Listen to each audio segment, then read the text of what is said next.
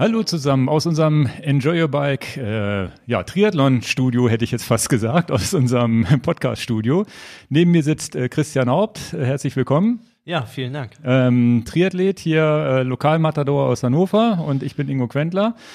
Mich kennt er ja schon und heute mal eine, ja, eine etwas andere Folge. Wir haben jetzt hier einen Profi-Triathleten sitzen, den ich einfach mal so ganz locker versuchen werde zu ähm, interviewen. Und gerade eben ist uns aufgefallen, dass das ja auch ganz gut in die Zeit passt, weil nächstes Wochenende ist Hawaii. Genau, ja. Also auf der einen Seite glaube ich ganz gut, dass es in die Zeit passt, auf der anderen Seite ganz blöd, dass du jetzt wahrscheinlich hier sitzt. Äh, bist du ein bisschen wehmütig, dass du da dieses Jahr nicht dabei bist? Ja klar, also ich meine, Hawaii ist für jeden Sportler oder für jeden Triathleten der Traum und da möchte man am liebsten natürlich jedes Jahr dabei sein. Ja, ich hatte meine große Chance letztes Jahr, ist leider ein bisschen pannenmäßig in die Hose gegangen.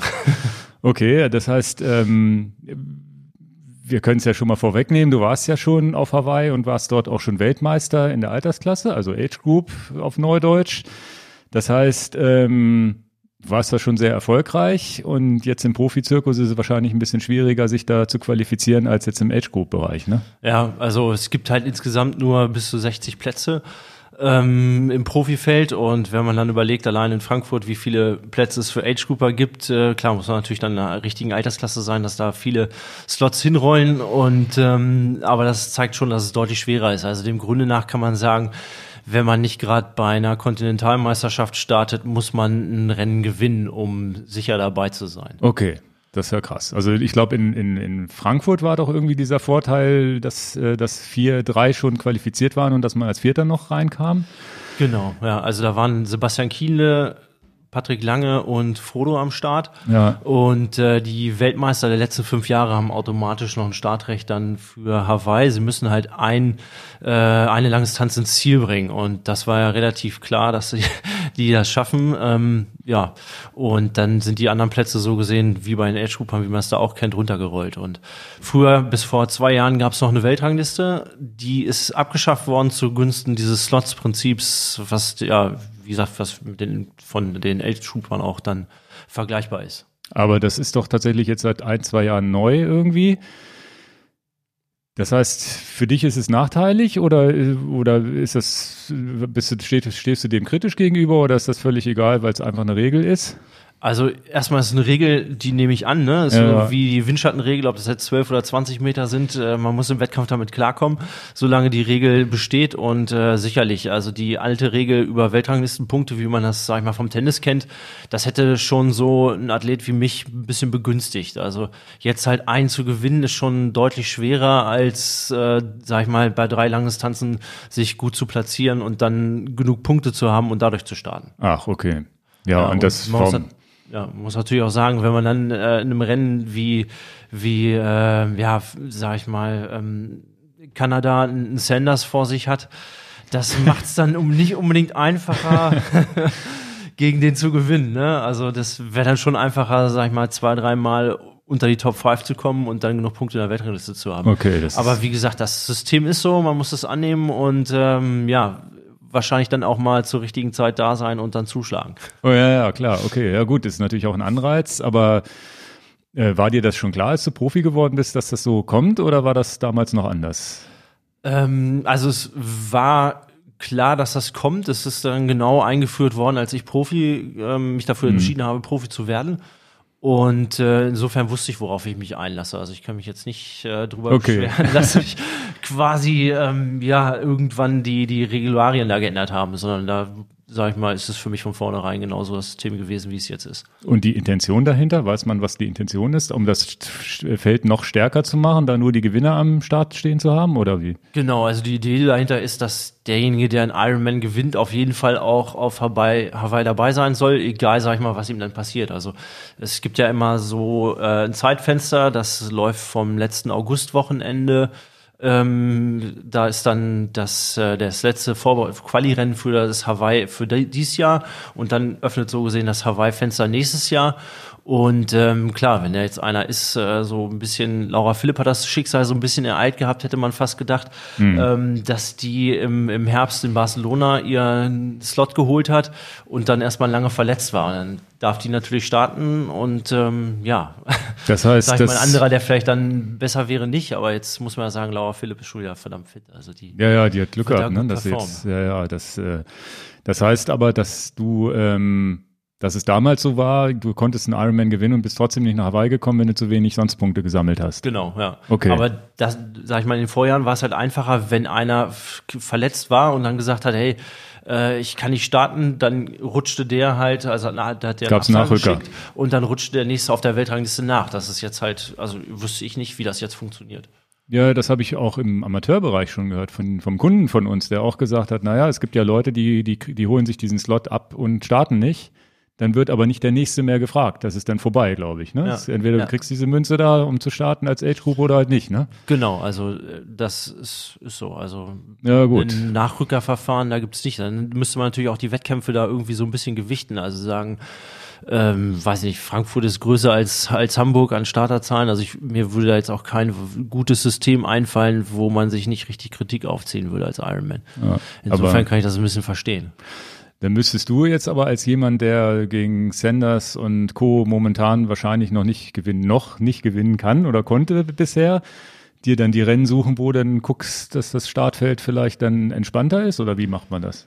Ja, so ein bisschen Taktik ist schon mit dabei. Also ähm, man hat ja gesehen, wie arg heftig das Feld in Frankfurt dieses Jahr besetzt war, ähm, gerade aus der zweiten Reihe. Also die, die allererste Reihe, ne? Ja, ja, die ersten wenn- drei waren standen fest sozusagen, ne? Fast. Genau, ja, ja. Und äh, wenn sich dann Joe Skipper als Tourist bezeichnet, der, der dies Jahr auch schon äh, oder jede Menge Langdistanzsiege überhaupt hat und auch jede Menge Ironman-Rennen schon gewonnen hat, äh, ja, wenn der sich als Tourist bezeichnet, dann weiß man, was in Frankfurt alles am Start war dieses Jahr. Okay, krass. Naja, fangen wir mal an. Jetzt hier überhaupt, das, da haben wir ja schon das Thema Hawaii und schon die ersten Erfolge vorweggenommen. Jetzt äh, habe ich mich natürlich ein bisschen vorbereitet, dann googelt man dich und äh, sieht deine Webseite, sogar einen Wikipedia-Eintrag. Herzlichen Glückwunsch. Ja, danke. und du hast ja der vorhin schon gesagt, du hast nicht selber geschrieben. Nee, nee, nee, er war auf einmal irgendwann da. Also, Ja, und dann, dann sieht man halt, dass du seit 2018, glaube ich, ins Profifeld gewechselt bist und damals mit, äh, ja, mit erst achten, mit, mit 38 Jahren Profi geworden bist, wo ja viele, wo man, wo ja viele an ihr Karriereende denken, in Anführungsstrichen, glaube ich, äh, im, im, ja, im Langdistanzbereich vielleicht ein bisschen später, aber es ist ja schon so, dass du da eingestiegen bist. Ähm, jetzt einfach mal die, die, ja, die Geschichte, weil ich habe da gelesen, dass du auch schon mal ja fast Mountainbike-Profi warst in der Jugend und dann zum Duathlon irgendwie ein paar Jahre später nach Pausen gewechselt hast und wohl auch ja eine ziemliche Verletzungsodyssee dahinter dir hattest scheinbar, wo du zumindest jahrelang raus gewesen bist. Ja, erzähl mal, wie ist denn das damals so geworden? Das heißt, du warst dem Leistungssport, da hast, hattest du in der Jugend dann schon gemacht irgendwie. Ja, also ich war in der Jugend Mountainbiker, ähm, war da auch im, im Niedersachsen-Kader und ähm, auch äh, Landesmeister, Vize-Landesmeister und äh, Vize-Norddeutscher Meister und so und ja, dann ähm, in der, das war alles im jüngeren Jahrgang und jeder weiß mal, dass im jüngeren Jahrgang es schon schwierig ist, solche Ergebnisse erstmal zu erzielen.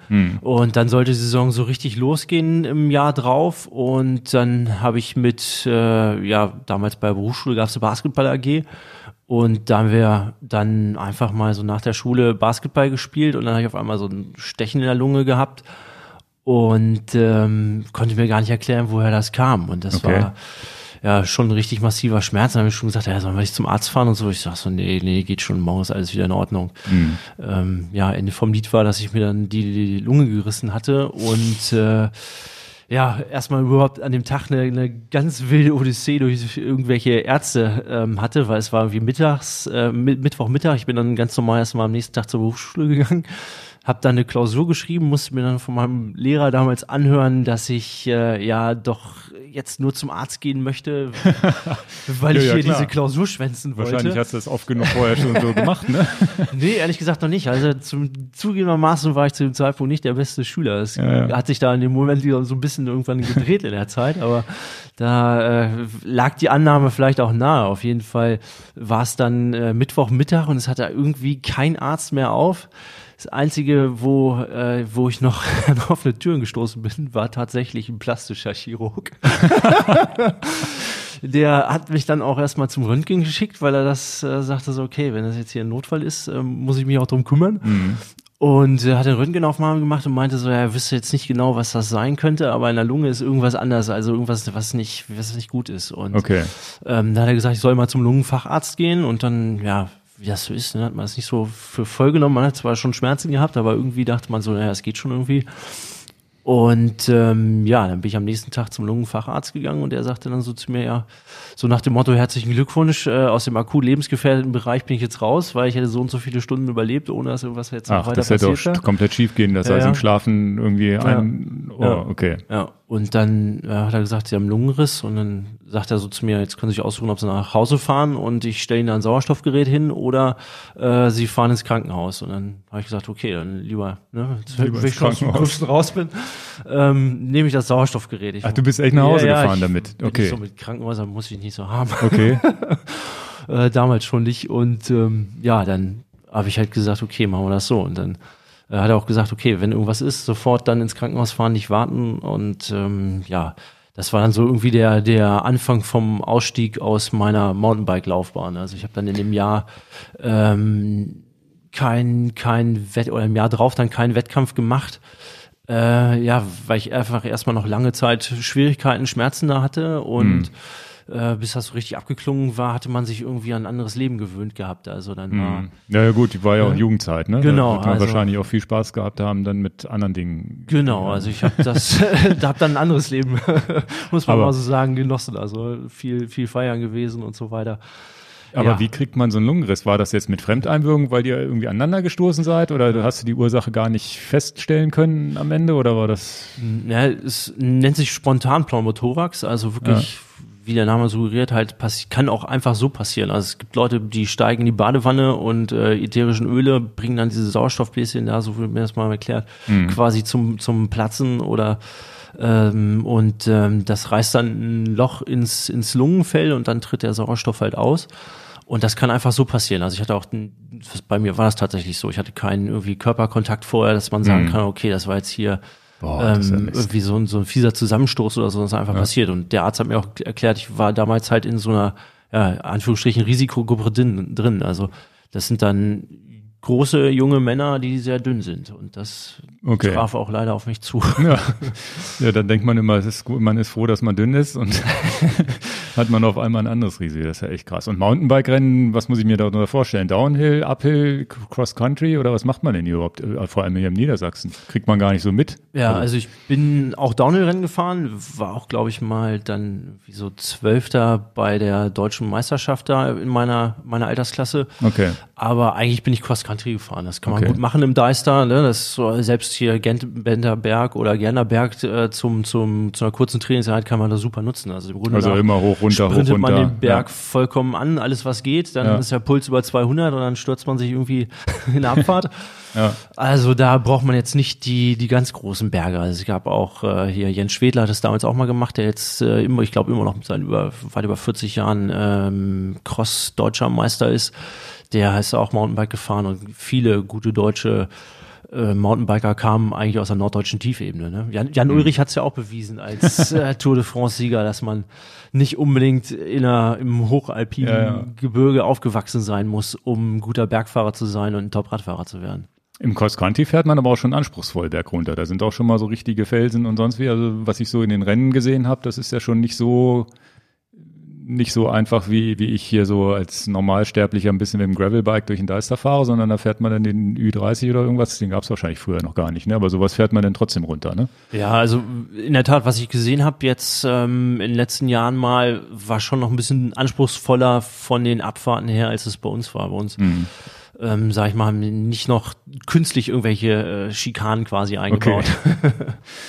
Ja, aber das ist natürlich, das kommt dir natürlich zugute, ne? Jetzt als Triathlet wirst du wahrscheinlich einer der sein, der die besten Bike-Skills hat, ne? In den Kurven und was weiß ich nicht alles, ne? Ja, also ich merke das immer, wenn wir Bundesliga-Rennen haben, also sprich windschattenfreie Rennen, dann ähm, muss ich schon öfter mal den Rückspiegel einlegen, wenn wir um eine Kurve oder durch eine Abfahrt fahren, um dann, äh, wenn, also es gibt ja auch Teamwettkämpfe und da muss man natürlich alle mitnehmen, da bin ich eigentlich immer derjenige, der versucht, in den Kurven als erster durchzufahren. Ähm, einfach weil die anderen Leute hinten profitieren. Wenn, wenn vorne jemand ist, der gut Kurven fahren kann, ist es mhm. leichter mitzufahren, als selber das Ding vorne anzusteuern. Okay. Und deswegen war immer so unsere Philosophie, ähm, dass, dass ich dann in den Kurven auch vorne bin, wenn es mhm. jetzt sich anbietet. Also klar, ich sprinte jetzt nicht von letzter Position nach, ähm, nach vorne, aber in der Tat, also es ist dann schon so, dass sie an mich vorfahren lassen. Und bei den äh, Bundesliga-Rennen, wenn es dann, sag ich mal, so ein richtiges Pult gibt, wie man es auch vom, vom Radsport her kennt, sehe ich auch mal zu, dass ich vorne bin und habe dann auch schon mal so ein paar Lücken gerissen. Und äh, die Jungs, die auch mit gut um die Kurve gekommen sind, äh, haben wir dann eine, eine Gruppe auch gebildet und sind auch rausgefahren. Ach, okay. Ja, ja, das ist, äh, ich bin ja das absolute Gegenteil. Das heißt, ich eiere um die Kurven rum und muss, sitze dann da und muss dann hinten wieder ran sprinten. Und das machst du dreimal und danach kannst du nicht mehr. Ne? Das ist so, da habt ihr dann den Vorteil, da einfach durchzuholen. Wahrscheinlich würde, würde man es lernen, wenn man ein Rennfahrer gewesen wäre. Aber ich glaube, das ist so, entweder du lernst es in der Jugend oder gar nicht. Ne? Also jetzt im Erwachsenenalter Kurvenfahren zu lernen, weiß ich nicht. Und dann, wenn man schon Familie hat und sonst wie, dann hat man auch nicht mehr diese Risikobereitschaft, glaube ich. Ja, also der Familienaspekt stimmt. Also so, seitdem ja. ich auch äh, eine kleine Tochter habe, bin ich da auch ein bisschen vorsichtiger geworden, habe ich jetzt gemerkt. Ja. Und äh, Bundesliga startest du für Hannover 96 hier jetzt in, oder mhm. auch? Genau, also ich starte, wir haben sind ein Team seid in der zweiten erst, Bundesliga. Zweite Bundesliga, ne? Ja. Zweite Bundesliga Nord sind wir und ja. äh, da starte ich dann auch. Also ähm, jedes Rennen oder ist das immer so abhängig davon, was die Langdistanzrennen machen? Ja, klar, also für mich sind das, sind das Vorbereitungsrennen und äh, dadurch, dass ich jetzt auch nicht der begnadetste Schwimmer bin, ist es manchmal auch so, dass ich, ähm, sag ich mal, auch dann das gar nicht so schlimm ist, wenn ich da verzichte, weil es einfach schon okay. sehr, sehr schwimmlastiges Rennen ist und äh, da sind dann die Jungs mit dabei. Aber ich, wie gesagt, ich muss es schon äh, nach meinen Rennen auslegen, dass das passt. Also wenn äh, eine Woche vor der Langdistanz würde ich jetzt nicht unbedingt nochmal äh, ja, ja, eine, eine Sprintdistanz machen. Aber das ist, äh, wie stehst du dazu? Weil ich finde es eigentlich für mich als ich, ich starte ja in der Landesliga, so unter ferner Liefen, hab, mach das so zum Spaß, aber schon recht ambitioniert. Mich, ich, würd, ich würde, selbst wenn ich stark genug wäre, hätte ich schon gar keine Lust auf die Bundesliga, weil es ja einfach nur dieses, man muss sehen, dass man beim Schwimmen mit allen rauskommt, dann fährt man Rad, mit Windschatten, ne? wenn man nicht gerade Kurven fährt, hat man sowieso keine, äh, gut in die Kurven fährt, da eine Gruppe zu sprengen, ist glaube ich auch schon schwierig. Je nach Strecke vielleicht mal einfacher. Es ist doch eigentlich ein anderer Triathlon als der, den wir Hobby beim Volkstriathlon machen, wo keine Windschattenfreigabe ist, oder? Das ist ein komplett anderes Rennen, oder? Ja, ja, es ist auf jeden Fall ein komplett anderes Rennen. Es ist, wie gesagt, sehr, sehr schwimmlastig. Also. Aber schwimmlastig nur, um vorne dabei zu sein. Genau, ne? ja, ja. Also jetzt nicht von den Distanzen her, sondern ja. wirklich schwimmlastig. Die, äh, da gibt's halt wirklich Top-Schwimmer, die kommen da vorne mit raus, rollen dann irgendwie mit dem Rad mit und äh, ja, sind halt keine begnadeten Läufer und werden dann nach hinten durchgereicht, haben aber immer noch eine massig bessere Position als ich dann nachher, weil mhm. einfach nicht mehr vorne rankommst. Also ich meine, die, ne, wenn man so mit fünf, sechs Leuten zusammen fährt, dann ähm, ist das schon was anderes, als wenn da so eine ganze Gruppe durchrollt. Aber es gibt in der Bundesliga auch sehr, sehr selektive Rennen. Also in der zweiten Liga gab es jetzt immer ähm, in Grimma das Rennen, da geht's auch richtig rauf und runter und da habe ich auch mal so ähm, ja, sag ich mal, eins meiner stärksten Bundesliga-Rennen gemacht, da bin ich dann richtig nach vorne gerollt hat. Auch die, die, die Weil es bergig war, ne? Weil du genau. auch die Radskills ja. dann ja. Aus, ausleben konntest. Okay. Ja, ja ansonsten finde ich es eigentlich ein bisschen schade, dass das äh, auch, auch, wenn man bei Olympia guckt, das ist ja eigentlich für mich alles gar kein richtiger Triathlon, weil es halt einfach dieses, es geht ja dann Olympia, diese ganz großen Rennen geht es ja nur noch darum, wer der beste Läufer hinten raus ist, ne? Ja, was ich so bisher gesehen habe, ab und ja. zu mal. Aber es ist äh, also was heißt kein richtiger Triathlon? Also letzten Endes äh, sind jetzt schon die Jungs vorne auch bei, ähm, ne, Brownlee zeigt das. Der kann auch ohne Windschatten fahren. Blumenfeld ja, oder auch gerade in Eden, ne, äh, der ja, mit seinem Rennrad da in Nizza einfach mal alles äh, in Grund und Boden dann nachher natürlich gelaufen hat, aber ja, sag ich mal, der kam auf der Strecke mit dem normalen Rennrad dann auch hinterher und hat sich an der Ebene auch nicht abhängen lassen. Okay, man hat schon gesehen, der hat richtig gelitten da hinten drauf, aber ja, seine Laufperformance hat das keinen kein Abbruch getan und deswegen ja, richtiger Triathlon hm. Naja, es, sagen wir mal so, der, der, die Langdistanzen oder die ohne Windschatten frei sind die ehrlicheren Triathlons. Ne? Wobei ja, man ja, ja, beim Schwimmen auch schon im Wasserschatten sozusagen mitschwimmt, theoretisch. Da geht das ja schon los. Das ist ja kein. Ja. Aber ansonsten beim, beim normalen Radfahren ist es ja fast Einzelzeitfahren, ne? Bis auf diese 12-Meter-Regel, wo man noch so ein ganz Tick draft oder zumindest so einen Punkt fokussieren kann, wo man dranbleiben kann. Ja, ist auch, finde ich tatsächlich schade, dass, dass Ironman es äh, als ich glaube, das ist Ironman ist auch so für die Zuschauer populärer. Ich glaube, diese ganzen ITU, Bundesliga, so kriegt man gar nicht mit, wenn man sich nicht in dieser Blase irgendwie bewegt. Ja, also schon sehr schwer. Ich meine, ja. jetzt hatten wir ja die Finals mit ähm, dem Rennen in Berlin auch. Und äh, da war es auch, glaube ich, ganz gut, dass Patrick Lange damit gestartet ist. Das hat nochmal so einen kleinen Medienhype mitgebracht. Aber ja, äh, ja sonst, äh, sag ich mal, ähm, Hamburg, es ist natürlich noch die. Kriegt man ähm, noch mit, ja, ja wird ja. nochmal aber ist nicht so im Fokus. Also ich würde, ähm, gut, wenn jetzt, sag ich mal, wenn ich vergleiche ITU-Rennen in Hamburg oder Ironman Hamburg, ähm, ist Hamburg das ITU-Rennen auf jeden Fall medial besser das ja, genau, aber, aber so international, Ausnahme, ne? ne so, ja. sonst sieht man, ich glaube auch so, so diese ganzen Livestreams, wenn man sich da mal die Userzahlen anguckt, ist das vielleicht eins zu 20 gegenüber dem, mhm äh, Kurzdistanz gegenüber Langdistanz. Das ist eigentlich ein bisschen schade und deswegen, ja gut, kriegt man organisatorisch wahrscheinlich nicht hin. Ich finde ja, es müsste zumindest, wahrscheinlich müsste man 73 und auch die Langdistanz irgendwann mal olympisch mitmachen. Dass ja, man einfach ja. diese Sportarten, weil die sind so populär weltweit, also ja. werden ja auch immer größer, immer größer ich sage, ja, eigentlich muss das bei Olympia mal mit abgebildet werden. Ja, also ich finde gerade Langdistanz hat sowas von Gladiatorenkämpfe. Ne? Das wäre für mich auch in der Tat an der Zeit, dass man das mal ähm, ja ins olympische Programm mit aufnimmt. Aber was ich gehört habe, ist, dass die immer äh, sich davor scheuen, so einen neun Stunden Wettkampf oder acht Stunden Wettkampf äh, live zu übertragen ähm, damit ins, ins olympische Programm mit aufzunehmen. Aber sonst natürlich ja, in der Tat so. Können sie, ja, können sie ja immer mal wieder einblenden, den ganzen Tag laufen ja, lassen, so ja. wie es halt ist. Und dann Marathon ist ja genauso, ne? Das schalten ja auch zwischendurch mal zehn, weg. Zehn Kilometer Lauf jetzt bei der WM wird, wird die ganze Zeit Speerwerfen gezeigt und die letzten zwei Kilometer siehst du dann. Also ist ja, okay. Und über diese ganzen Livestream-Plattformen kann man immer noch sagen, mit dem, dem ganz Verrückten, der das neun Stunden gucken will, stellen wir es übers Internet zur Verfügung. Also ich sehe es auch so, weil es ja so ein bisschen Olympia entstand ja mal durch den Marathon, das ist ja so die Hauptdisziplin äh, und die, die ist ja nun Bestandteil, also es ist ja der moderne Marathon, finde ich, mit, ja. mit, mit, mit, drei Sportarten. Also verstehe ich nicht, warum man das nicht damit reinnimmt. Ja. Das ist eigentlich echt schade. Ja. Na gut, dann gehen wir mal weiter. Du bist dann irgendwann wieder genesen und äh, irgendwann hat sich da und doch wieder gepackt und dann war es ja schon fast Triathlon, was ich so gelesen habe. War dann dein erster Triathlon irgendwann oder bist du mit Duathlon eingestiegen? Nee, ich bin dann äh, ich, äh, ich habe dann, glaube ich, fünf Jahre habe ich eigentlich gar keinen Sport gemacht. Hab dann mit Fußball wieder angefangen. Okay. Und dann stand ich irgendwann in der Kabine und auf dem Platz und war völlig außer Atem. Und das kannte ich nicht, weil früher, wo ich Mountainbike gefahren bin und dann so nebenbei mal Fußball gespielt habe, ähm, ja, da war ja, ich ja, nie cool. so richtig außer Atem. Also das hat mich nie, nie so richtig weggehauen. Ja, und dann dachte ich, das kann irgendwie nicht sein. Dann bin ich laufen gegangen und ähm, ja, da hat mich der Freund oder jetzige Mann von meiner Schwester aufgelesen und sagte so, Mensch, ähm, die hatten im, im Freundeskreis immer so eine, so eine Wette, wer den schnellsten Marathon läuft. Und die haben irgendwo angefangen bei vier Stunden 40 und sind dann immer weiter runter, immer weiter runter, weil sich so ein richtiger Konkurrenzkampf entwickelt hat. Und der sagte so, sich so, ja Mensch, der hat ein bisschen Ahnung von Trainingsphilosophie, wenn es gut läuft, ähm, hat einen sportlichen Hintergrund und wenn der läuft ähm, und ich mit dem zusammen trainiere, dann kann ich vielleicht auch mal meine Bestzeit im Marathon drücken. Okay. Und äh, da hat er mich angesprochen, ob wir nicht mal zusammenlaufen gehen wollen. Und das war so eigentlich der Beginn meiner, ja, in Anführungsstrichen Laufkarriere. Stimmt, du bist ja vorher bis auf Basketball und Fußball wahrscheinlich gar nicht gelaufen, ne? Nee. Also, also zumindest nicht so joggen nee. gegangen oder irgendwas, ne? Nee, nee, das hatte ich nicht die Idee. ja, ja okay. Naja gut, aber wenn du leicht und schlank bist, dann ist das ja schon mal, das schon mal eine ganz gute Voraussetzung, damit laufen anzufangen. Das hat auch, hat das denn geklappt mit der Bestzeit? Ja, es hat in der Tat bei ihm äh, sehr schnell geklappt. Also ich bin, ähm, er ist dann in Berlin gestartet und ich wollte auch in Berlin starten, aber damals war es wie heute, dass Berlin dann schon ausverkauft war. Okay.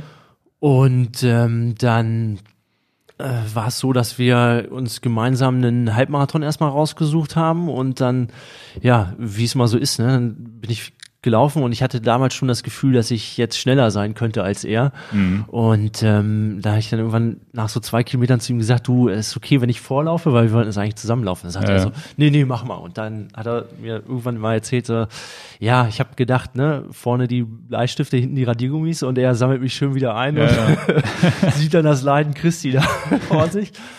Und dann war es aber irgendwann so, dass er äh, hier in Hannover war das ähm, am Herrenhäuser Gärten da rauskam und dann ähm, hat meine Schwester ihn angefeuert und dann sagte er so, ist mir egal, wo ist Christian? Und meine Schwester so, oh du, der ist weg. ja, sag, ja, das weiß ich, wie weit? Ja, keine Ahnung. Und dann kam er ein paar hundert Meter später bei seinen Eltern vorbei und sagte, dann haben die auch wieder angefeuert, gleiches Spiel. Ja. Und dann so, wo ist Christian? Und dann so, ja, die dann so, oh, der ist schon lange weg. Und er so, oh. ja, und dann hat er seinen Vater noch äh, äh, angespornt, mit dem Fahrrad ihm ein bisschen Pace zu machen und mich einzuholen. Das hat dann aber nicht geklappt. Okay. Und äh, ja, von dem Moment an war es aber so, dass wir ja, ja natürlich noch mehr miteinander trainiert haben und er dann auch wusste, okay, er ne, für seine Marathonvorbereitung setzt er aufs richtige Pferd und dann Ja, ist ja. er zwei Wochen vorher in äh, Berlin gelaufen und ich dann zwei Wochen später in München und dann war es so, dass ähm, ja wir natürlich untereinander auch das ausfeiten wollten. Ja, ja. Und er dachte so, okay, Langstrecke ist noch was anderes, ähm, also sprich Marathon als Halbmarathon. Und ja er hatte ja auch vor allem schon ein paar Marathons in den Beinen. Genau, ne? ja, Der ja, wusste, der, was die Erfahrung wusste, auf ja, ja. zu, was, was auf ihn zukommt, Energieeinteilung, äh, Renneinteilung, sowas kannte er natürlich wesentlich besser als ich. Das war dann, ähm, der München-Marathon war ja mein zweiter Leichtathletik-Wettkampf überhaupt.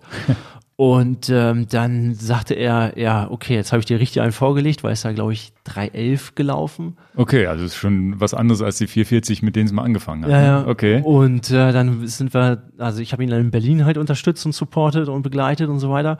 Und er dann zwei Wochen später in München und dann sagt er, ja, jetzt habe ich dir richtig einen vorgelegt, jetzt habe ich richtig einen vorgelegt. Und dachte ich so, ja, hm, eigentlich müsste ich das äh, aber ganz gut packen. Und dann Hm. Ende vom Lied war im englischen Garten, wusste er dann schon, das war glaube ich auch so bei Kilometer 30, dass das mit seiner Bestzeit, dass die nicht, nicht lange stand. Und dann bin ich äh, 2,53 gelaufen und ähm, Krass. wie gesagt, mit einem halben Jahr Vorbereitung eigentlich. Das heißt, da war dann bei dir das Wettkampfgehen wieder erwacht sozusagen. Genau, also da wusste ich dann ganz genau, was ich wollte. Ähm, das war in dem Fall dann erstmal Marathon laufen. War das denn strukturiertes Training schon oder habt ihr einfach so gemacht und euch gegenseitig gepusht und dadurch äh, schneller geworden? Also ich hatte ähm, natürlich ein bisschen so einen Hintergrund, weil wir damals auch auf Kaderlehrgängen schon gelehrt bekommen haben, was es fürs Radfahren heißt, Umfänge, ne? also so einfach mal eine Ausdauereinheit zu machen, Intervalltraining und so weiter.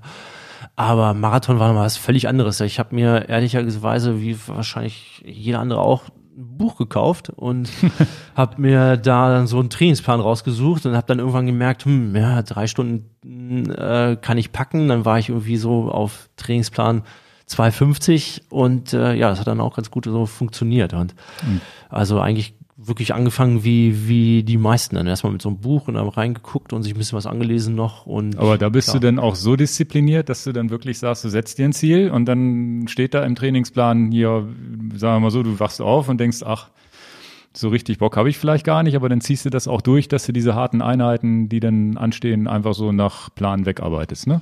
Ja, genau. Also es, äh, in der Tat habe ich das damals schon gemerkt, dass das ähm, mir einfach auch Bock macht, mir ein großes Ziel zu setzen und dann ähm, in ja viele kleine Ziele, sprich harte Einheiten, das runterzubrechen und dann so seinen Weg zu gehen.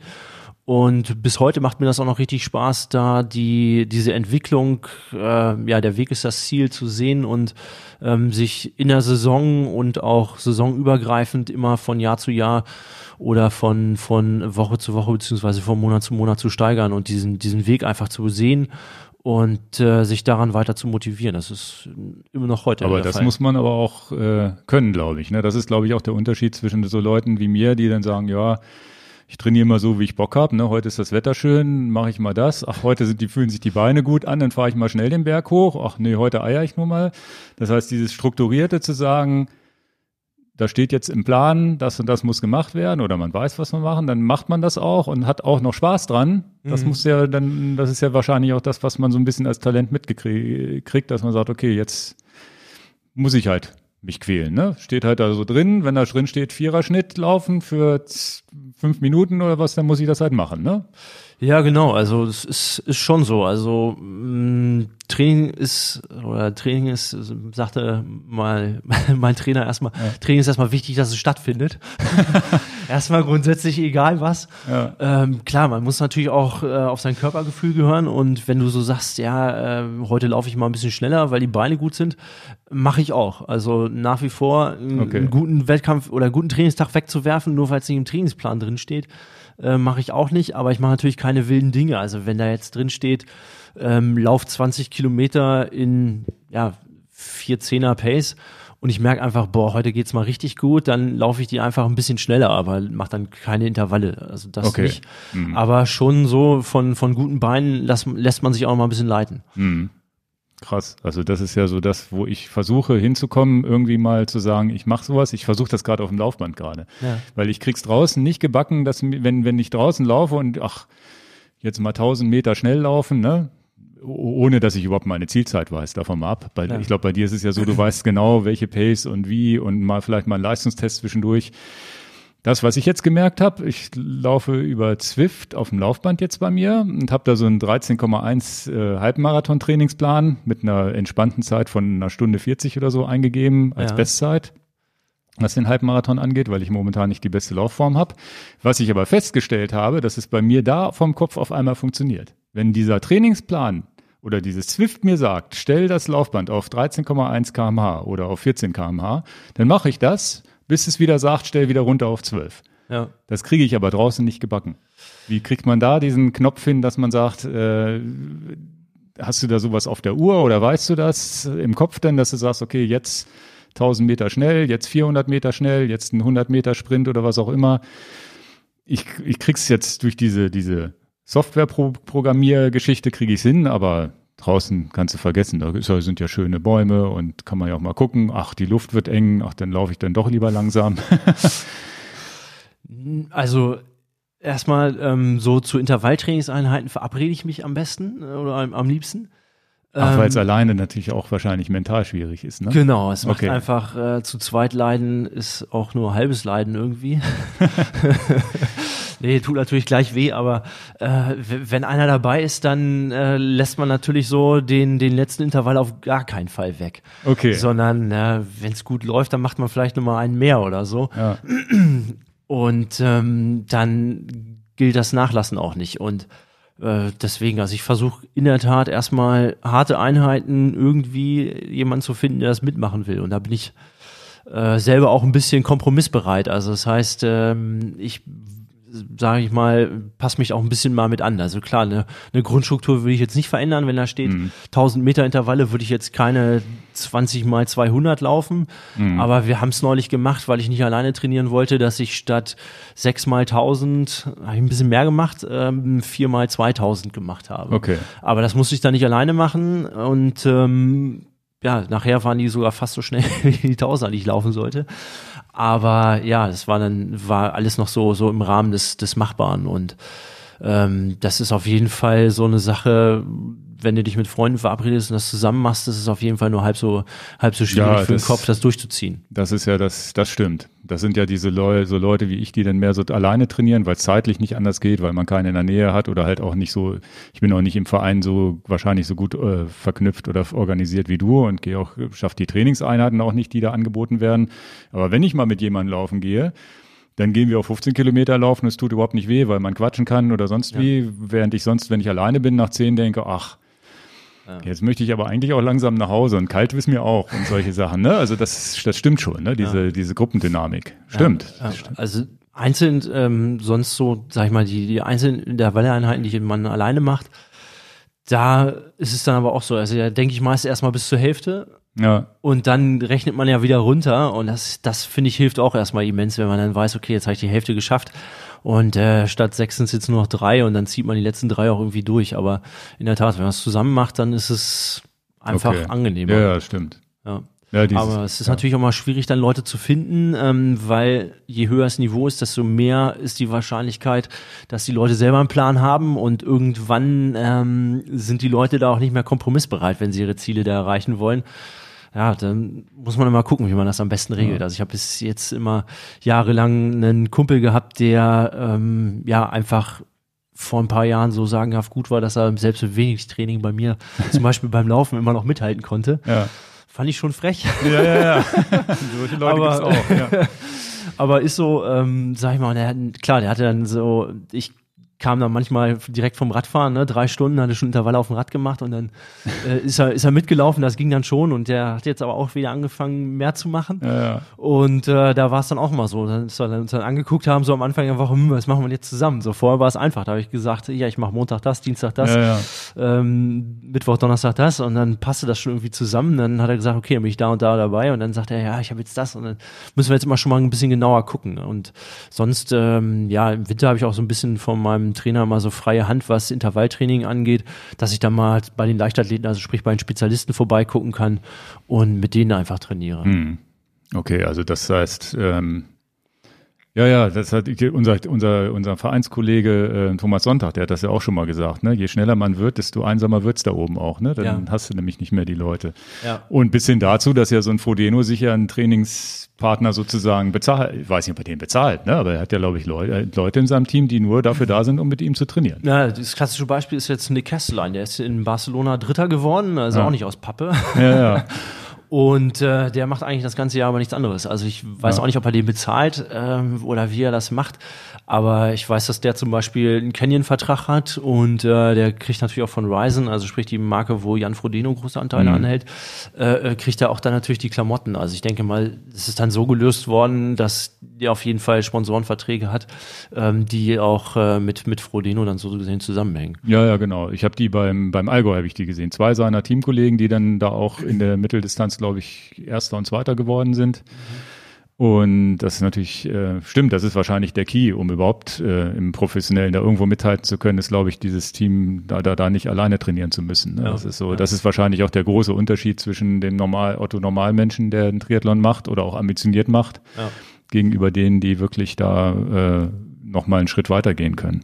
Und jetzt ist auch gerade, also ganz schwer in Mode, sag ich mal hier. Jonas Schomburg kommt ja, ja auch aus Hannover. Ja. Der ist jetzt nach, ich meine, nach Genf gegangen oder so, auf jeden Fall irgendwie in die, in die Alpen und äh, hat sich da einer Trainingsgruppe angeschlossen. Ja. Der wird übrigens immer besser, was ich so mitkriege, ne? Ja, ja, das, Der hätte auch eine äh, Chance, glaube ich, da irgendwann mal oben mit Ja, mitzuspielen. ne? ja, also ähm, sag ich mal, klassischerweise steigt er häufig als erster vom Rad. Ja. Hat einen sehr, sehr schnellen Wechsel und ähm, ja, das Laufen wird hinten raus auch immer konstant schneller. Ja, ja. Also das äh, kann auf jeden Fall noch was kommen. Und dann, ich meine, in Hannover sind wir ja, was die Athleten angeht, sowieso gut bestückt, ne? Mit Ja. äh, Jonas Schomburg und äh, Justus Nieschlag. Und das heißt, du bist mit dem Marathon eingestiegen in die Laufwelt. Ja. Und wann kam denn der Triathlon? Beziehungsweise was ich gelesen habe, bei Wikipedia natürlich, dass du Duathlon gemacht hast, aber kam da denn auch schon mal ein Triathlon oder hast du gesagt, das Schwimmen, das ist so blöd, äh, erstmal nur Duathlon?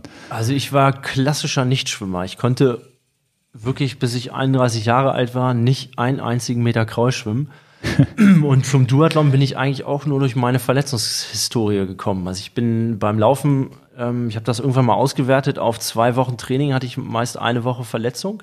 Also ich habe dann mal, klar, mal, war Also mal zu viel gemacht tatsächlich dann? Ja, ja, okay. ja, da war ich äh, so ein bisschen auch ähm, mein eigener Coach und immer, habe dann immer zu viel gemacht. Also Regenerationsproblem wahrscheinlich ja, einfach ja, nur, ne? ja. Und äh, habe einfach die Umfänge nicht weggesteckt. Ähm, hat mir dann, dadurch, dass ich so häufig verletzt war, dachte ich, okay, muss ich jetzt wieder richtig Vollgas geben, um wieder die Lücke zu schließen. Ja. Was natürlich Quatsch ist und ähm, ja, mich dann letzten Endes von, von deutlich besseren Bestzeiten auch wahrscheinlich getrennt hat.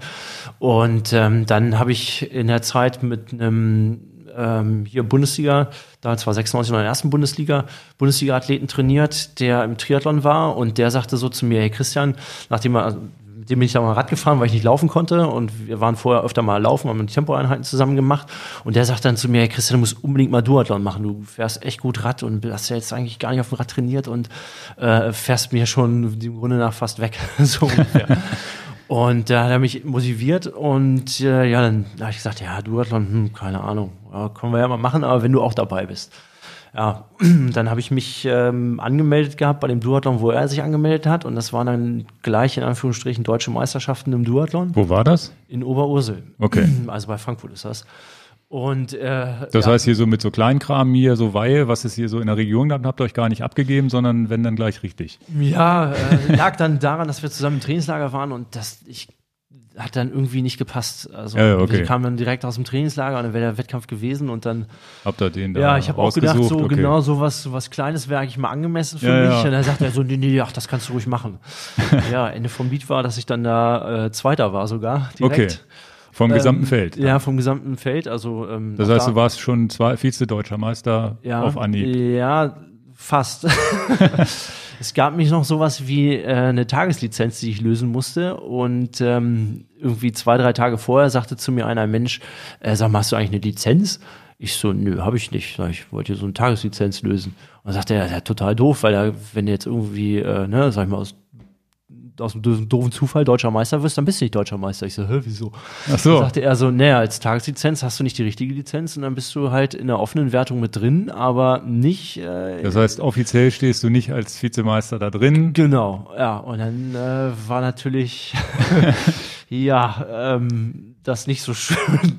da ist halt zweiter Platz, klar. Naja, aber man gefreut. weiß es, man weiß es ja. Das, Ja. das bisschen, was da jetzt noch mit Pokalchen oder sonst wie, ist ja, Ja, dann auch ja. wurscht. Also du weißt ja, dass du schnell warst und und äh, und dann hast du wirklich nur noch Duathlon gemacht und Nee. dich da reingefuchst oder? Nee, ähm, witzigerweise habe ich bei dem Wettkampf meine jetzige Frau kennengelernt Okay. und äh, die war da Dopingkontrolleurin Ah ja, und äh, auch ja, Vereinskollegin von uns, ne? jetzt ja, die, Ja, ja. also damals war sie in Oberursel und wohnte da Ach, auch. okay, okay. Und ähm, die hat dann gesagt, äh, ja, das ist halt gut, ganz gut verstanden so im Nachhinein. Und dann hat sie mich äh, angeschrieben gehabt und ähm, ja, dann hat sich das irgendwie so ergeben, dass sie dann so sagte, ähm, ja Mensch, wenn du Triathlon, weil ich hab dann, ähm, muss ich noch erzählen, zwei Wochen später habe ich eine Radstaffel gemacht beim Triathlon und äh, dann war mir eigentlich klar, okay, ich will Triathlon machen und nicht Duathlon machen. Also mein Weil du die Leute schwimmen gesehen hast oder weil du diesen Spirit oder wie, wie kam Ja, das? Was ja, hat da also- Klick gemacht?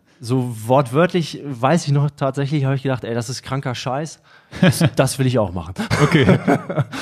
Und ähm, ja, in dem Moment war eigentlich klar, dass ich Triathlon machen will und nicht Duathlon.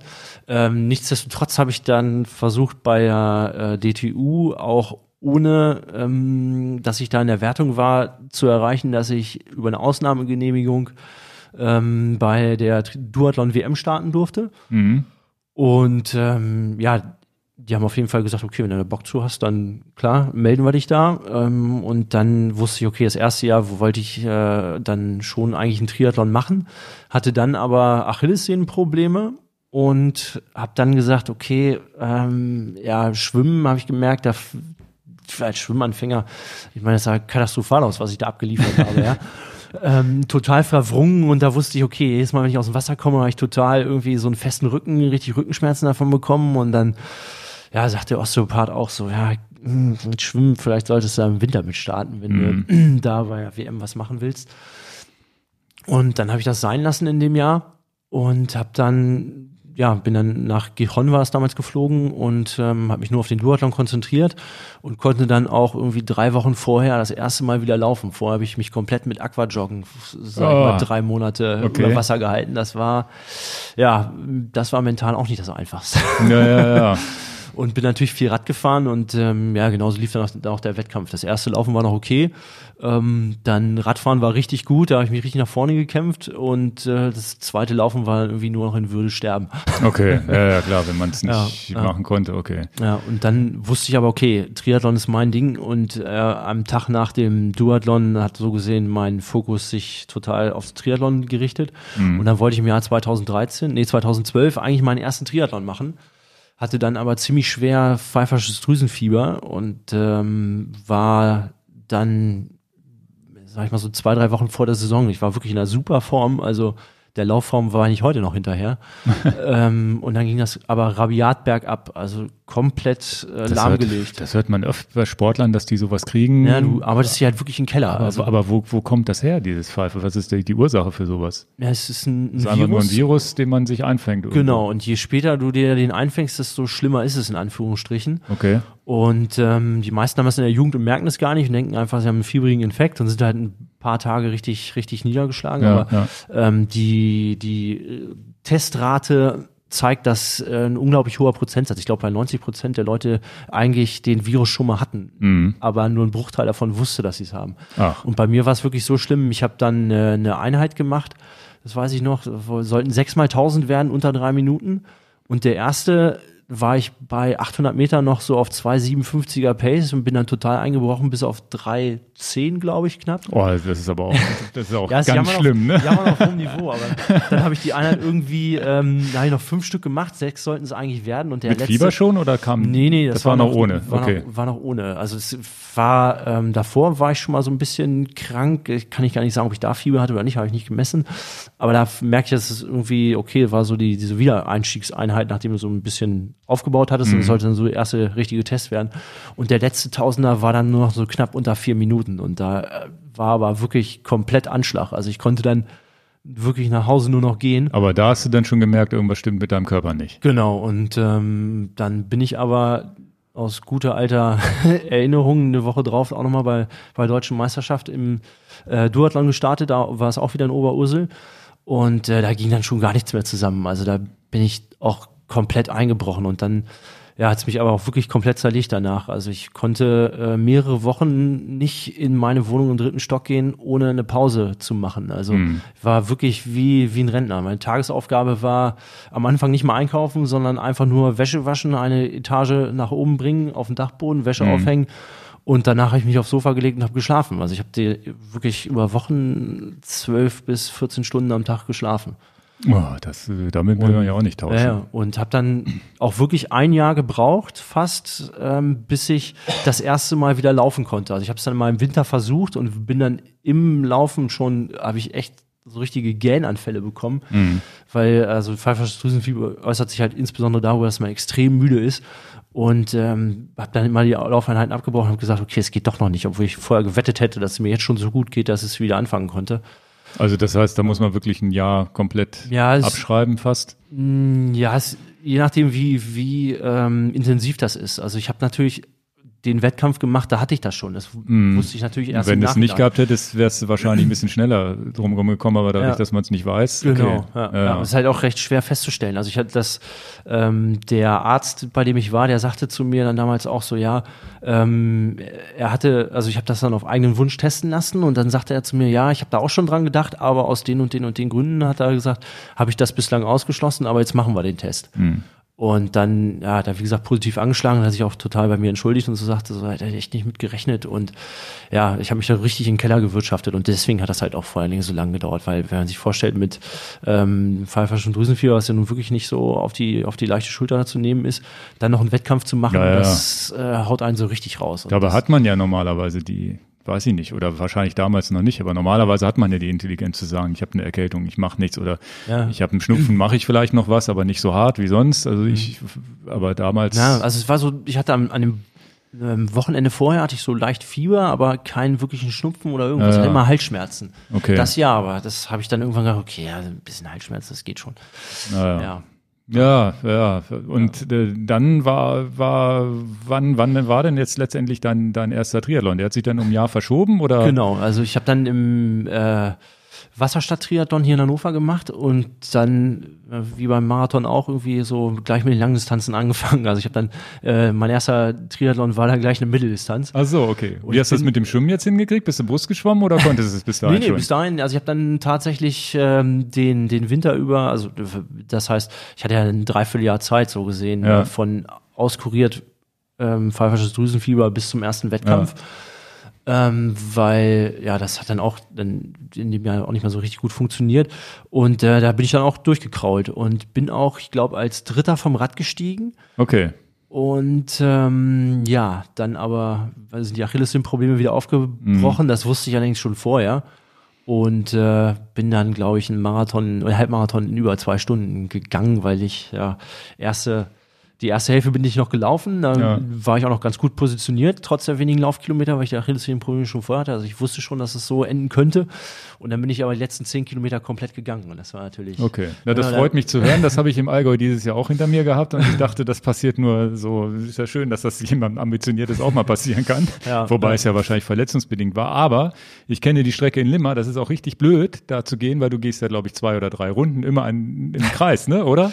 Ähm, also da waren es zwei Runden. Die erste Runde bin ich noch gelaufen und dann war ich Okay. so ziemlich hinterm Zielstrich, da habe ich gemerkt, okay, Schmerzen sind jetzt echt nicht mehr auszuhalten und ich muss hier jetzt einfach anhalten. Okay. Und äh, da habe ich mir ein bisschen ja, versucht, die Wade da zu lockern. Das hat natürlich irgendwie nicht, nichts gebracht, das was, aber genau ich konnte nichts. dann immerhin gehen und ja, es war noch eine, eine große Runde. Aber das ist ja aber auch eine Herausforderung zu sagen, ich gehe jetzt nicht einfach in die Wechselzone zurück und fertig, ne? Also Ja, das zu ja. finishen ist ja dann auch schon, muss man ja, also zumindest dann, wenn man direkt an Startziel wieder rummarschiert, denkt man auch so, ach, Ja, ja, also ich war in der Tat nur einen Kilometer weg vom Start. Also Ja, es ja. war neun Kilometer in die eine oder ein Kilometer zurück, aber aufgeben war nicht nee, drin. das ist ja, macht man ja dann doch, solange man geht, geht man halt, ne? Und Ja. das habe ich im Allgäu festgestellt, so langsam ist das mit dem Gehen gar nicht. Da kommt man auch noch auf einen sieben oder einen achter Schnitt, Ja. immerhin. Also es ich ist ja gar nicht so. Schon irgendwie noch äh, die Leute, die dann vorbeikamen, sag ich mal, meine Jungs habe ich dann mit angefeuert und so. Ja, ja, ja. An den Verpflegungsstationen auch Doppelzeit genommen, ne? Ja, ja. weil eh nichts mehr zu gewinnen. Ich glaube, wie gesagt, Halbmarathon, glaube ich, über zwei Stunden dann gebraucht. Aber kriegst du das denn vom Kopf, weil du ja jetzt so ambitioniert warst und auch so hart trainiert und sonst wie und auch schon Erfolge gefeiert hattest, kriegt man das denn vom Kopf trotzdem hin, dass man sagt, ach, dann ist das jetzt halt mal so oder ist das für jemanden wie dich schlimmer als für jemanden, der im Hobbybereich einfach mal gehen muss? Also ich, da war ja eine, eine Entwicklung, wie ich sie dann genommen habe, überhaupt nicht absehbar. Also es war überhaupt, Okay. da, ich bin eigentlich total ohne Ambitionen vom da in den Wettkampf rein. Also ich war ho- hochgradig. Ich habe natürlich viel trainiert, weil ich einfach Bock drauf hatte. Ja, ja. Aber ich hab jetzt zum Beispiel war hoch irritiert, als ich dann, als sie mir gesagt haben, ich glaube, ich war Dritter vom Rad, als sie mir gesagt haben, ich bin Dritter. Also das ist wie jetzt. ähm, ja, also deswegen, äh, sag ich mal, ich hätte mir da sowieso nichts ausgerechnet. Ja, aber weil du ja jetzt beim Laufen schon stark warst mit einer 240er oder Ja. 250er Bestzeit, 253 Best- Bestzeit im Marathon, Ja, dann Ein bisschen schneller war es dann schon noch mal genau und später. Aber Ja, ja, später ja. dann, genau. Und beim, beim Halbmarathon hättest du wahrscheinlich auch gedacht, was, was hättest du dir da vorgenommen? So eine Stunde anderthalb oder eine Stunde? Ja, so 20? anderthalb war schon das Ziel eigentlich eher ein Ja. bisschen drunter. Also Ja, ja. Bestzeit von 1 1,12, glaube ich, im, im reinen Halbmarathon. Ne, da weißt du ja schon, dass Unsere armen Zuhörer hier, ne? Die, die, Entschuldigung. ähm, die, die denken auch, ja, drei, also das ist ja schon für mich krass, ne? Wenn, wenn, wenn ich schon sage, manchmal sage, ja, ich will mal so einen 1000 Meter im Viererschnitt drei, vier, fünf Stück hintereinander laufen, weil das wäre jetzt so mein Niveau. Da schü- schütteln schon manche den Kopf und wenn dann einer erzählt, ach, ich mache mal Tausender im Dreierschnitt, das ist natürlich krass jetzt Ja. hier für so Hobbysportler, die vielleicht äh, nur Radfahren und noch nie schwimmen waren. Das mit dem Schwimmen, aber, das gilt kann man für mich ganz genauso. Also wenn ich jetzt so Einheiten sehe von einem Lionel Sanders oder von, naja, Frodo postet jetzt nicht, was er gelaufen ist, aber Ja. es ist ja die Wettkampfsplits. Also wenn ich jetzt äh, gerade für mich das perfekte Rennen letztes Jahr 73 WM äh, wo Frodeno gewonnen hat und Halbmarathon ja äh, in, in ne, da wäre in der deutschen Bestenliste, meine ich, irgendwie dann Top 5 gewesen mit, Ja, ja, ja. mit dem Halbmarathon. Also Hinten drauf, ja, ja. ist, ja, auch, ne, so, auch für mich dann so unvorstellbar, wie, wie das geht. Gut, für ihn vielleicht eine Woche später oder eine Woche vorher auch. Aber ähm, ja, es zeigt halt schon, dass, äh, sag ich mal, wenn dann einer kommt, der noch mehr auf dem Puschen hat, ne, ja. du dann ähnlich denkst. Aber das Interessante, was vielleicht für unsere Zuschauer oder Zuhörer auch interessant ist, dass du das ja mit dem Schwimmen von null, also vom Brustschwimmer, der, der vielleicht mal eine Bahn kraulen konnte und dann wahrscheinlich am anderen Ende ankam und völlig außer Puste war, weil man es nicht konnte oder was auch immer. Das heißt, dass man da zum Schwimmen geht und ich sehe dich ja leider, wenn, wenn ich denn mal zum Vereinstraining gehe, donnerstags gehe ich da manchmal und dann ist da ja eine Bahn so abgesperrt, wo ihr drei, vier Leute von euch da schwimmen, Ja. wo ich dann immer sehe, wie, wie, die, wie ihr durchs Wasser flügt. Das heißt, man kann doch, ohne dass man schwimmen kann, mit, wie alt warst du da? 25, 30 Jahre? Meinen ersten richtigen Kraulzug habe ich mit 31 Jahren gemacht, ja. Siehst du? Also das heißt, vorher nicht einen Meter das heißt, und, und, und wenn du jetzt heute 1500 Meter schwimmst, wie schnell bist du da? Puh, das weiß ich ehrlich gesagt gar nicht. So 23, unter 20 Minuten schon? ja, so oder? um die 20, ich glaube, in Hannover waren es 20,05. Also so plus minus 20 Minuten. Genau, ja. Also so jemand wie ich, der schwimmt das in 25 und freut sich schon. Ähm, so Beim Ironman, da kann ich dir sagen. Also Ja, ja, okay. bin ich gerade vor, ähm, jetzt sind es knapp drei Wochen her, in Wales, ne, äh, nee, in, in Kalmar, Entschuldigung. Nee, doch, in Wales. Ähm, ich glaube, eine 51 oder sowas geschwommen. Okay, Ja. das ist ja schon, das ist ja schon echt krass. Also das heißt, es geht, als Erwachsener schwimmen zu lernen und dann auch noch verhältnismäßig schnell zu werden. Natürlich nicht so wie, wie jemand, der 15 Minuten schwimmt, also nicht wie so ein Profi, aber du bist ja jetzt auf einem sehr, sehr hohen Niveau da. Für Langstrecke sowieso. Ne? Und ähm, wenn du dich, sp- ich habe jetzt die 1500 nur wegen dieser Bundesliga-Geschichte jetzt mal als Beispiel rausgeholt. Ne? Ja. Das heißt, wie kriegt man das hin? Ist das jetzt äh, Technik? Ist da viel Krafttraining dahinter, wo man sagt, man muss die Arme erstmal stärken? Und äh, wie oft muss man da ins Wasser gehen, um dieses Dreivierteljahr, wo du das gelernt hast? Oder wie, wie lange hat es gedauert, überhaupt ein hohes Niveau zu erreichen? Sind das jetzt ein, zwei Jahre gewesen? Drei Jahre? Also, ähm, ich glaube, ich bin bei meiner ersten Mitteldistanz nach so einem Dreivierteljahr Schwimmen auf jeden Fall noch weit über 30 geschwommen, ich glaube so Okay. 33. Was ja auch eine okay ja, was Zeit auch schon ist. okay da ist. da Ja, ja, schwimmt man ja so im ja, normalen genau. Feld der, Das- der Age-Grouper mit ja. sozusagen. Ne? Ja. Ja, das zeigt schon, dass ich ein bisschen Talent hatte. Aber so witzig ist, äh, sag ich mal, als ähm, ich meine Freundin damals äh, meinen Eltern vorgestellt hat, sagte mein Vater, als ich dann mal kurz draußen war, äh, sagte er so zu ihr, und ja, wenn der Schwimmen nicht lernt, ne, das graue Schwimmen, weil da haben wir vorher schon Mhm. drüber gesprochen, wenn der das nicht lernt, das ist kein Problem. Der hat da kein Talent zu.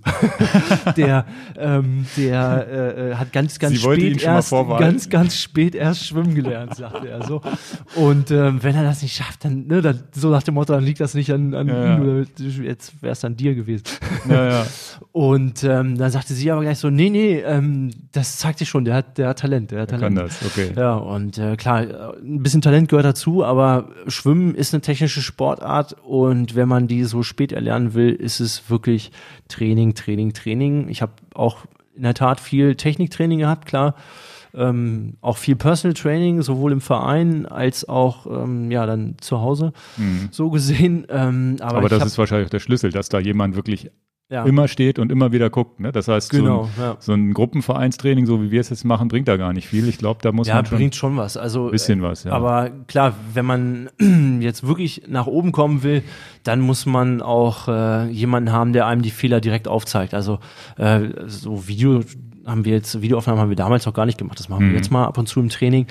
Aber damals nicht. Also das war dann wirklich, äh, ähm, ich weiß noch, ein, wir hatten da eine, eine Trainerin, die ist jetzt zum schleswig-holsteinischen äh, Schwimmverband gegangen und war damals beim Niedersächsischen Schwimmverband und die hat bei uns beim Triathleten Schwimmtraining gegeben.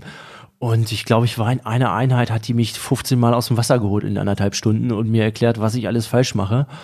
Ähm, hat aber nie die Geduld verloren und ähm, ja, dann unser jetziger Schwimmtrainer halt auch, äh, die haben mir da ganz, ganz viel Input auch gegeben und da hatte ich auch gemerkt, wirklich, wie es wie es Stück für Stück besser wurde. Und klar, ich habe dann teilweise auch schon mal äh, neun Einheiten in der Woche im Wasser verbracht im Winter. okay. Also das aber nicht, nicht zu Beginn, sondern erst als es die Schwimmermuskulatur abkonnte. Ne? Also das muss man auch sagen, das muss sich auch alles erst aufbauen. Ne? Man kann es ja einfach sagen, okay, jetzt ähm, von null auf gleich, jetzt gehe ich hier jeden Tag schwimmen Also oder das heißt, so. damit man sich nicht gleich eine kaputte Schulter oder irgendwie was holt. Genau, ja, ja. ja also das wäre in der Tat ähm, ein Himmelfahrtskommando, wenn man das so probieren würde. Aber äh, sag ich mal, ich bin dann schon relativ schnell auch dahin gekommen, dass ich vier, fünf Mal die Woche schwimmen konnte. Mhm. Und äh, dann, wie gesagt, da auch, auch sehr, sehr gute Trainer hatte und immer einen guten Input bekommen hat. Also wirklich, wie gesagt, da aus dem Wasser rauszugehen, ist nicht geil. Äh, vor allen Dingen wird es auch kalt. Ich bin eine Frostbeule, gebe ich zu. Ja, ja. Ähm, deswegen liegen mir Hitzerennen auch mehr als, als Kälterennen. Aber das hat mich äh, natürlich äh, äh, vorangebracht und ich habe auch immer versucht, ähm, mich wirklich gut selbst zu reflektieren. Also diesen Input nicht einfach nur so aufzunehmen, sondern ähm, dann, wenn ich, sag ich mal, ich bin dann von der Arbeit aus ins Büro gefahren und dann irgendwann hat man ja mal so auch, äh, wenn man arbeitet, mal ein paar, paar Sekunden, wo man an was anderes denkt und dann nochmal so vergegenwärtigt, was man heute äh, in Anführungsstrichen gelernt hat, worauf man achten soll, was man auch falsch gemacht hat und mich immer wieder selbst reflektiert, um, um besser zu werden. Das ist, war, war äh, was, was ich wirklich ähm, am Anfang total oft hatte und auch so richtige Aha-Erlebnisse hatte und auch heute noch, noch bekomme. Also, jetzt, äh, Also du bist immer noch dabei, da dran zu arbeiten ja, sozusagen. ja, ja. Also man sieht auch jetzt, ähm, auch wenn ich das so Mitte der Saison jetzt nicht bestätigen konnte, aber speziell im Winter hatte ich eine Schwimmform, die hatte ich äh, noch nie. Und das kam halt auch daher, weil ich im Winter wieder richtig viel in Schwimmen investiert hatte. Okay. Das heißt, ist dann wahrscheinlich so, im Winter schwimmst du dann neunmal und, und, und im Sommer geht man nur dreimal die Woche dann nur noch und macht die anderen Sportarten oder wie? Da können wir später nochmal im Detail drauf eingehen, was du überhaupt und wie trainierst. Bevor wir da hinkommen, ähm, das heißt dann erste, erste Mitteldistanz in Limmer, das ist ja sehr schön, erster Triathlon in Limmer. Ja, ja, hier zu Und dann Hause ging es wahrscheinlich weiter, ne? Dann hast du dich ja relativ, glaube ich, schnell hochgepusht oder musstest die Achillessehne erstmal wieder ein halbes Jahr. Ja, ja, es hat mich bearbeiten. dann in der Tat wieder relativ lange gekostet. Also ich habe dann da zu dem Zeitpunkt äh, gemerkt, okay, es hängt jetzt nicht nur mit dem Schwimmen zusammen, auch wo, wo ich auch sagen muss, auch da habe ich mich nach wie vor, äh, war der Beinschlag irgendwie so merkwürdig, dass ich immer im Rücken mich, mich weiterhin verdreht habe. Es war nicht mehr so schlimm, dass ich jetzt mhm. weiterhin schwimmen konnte.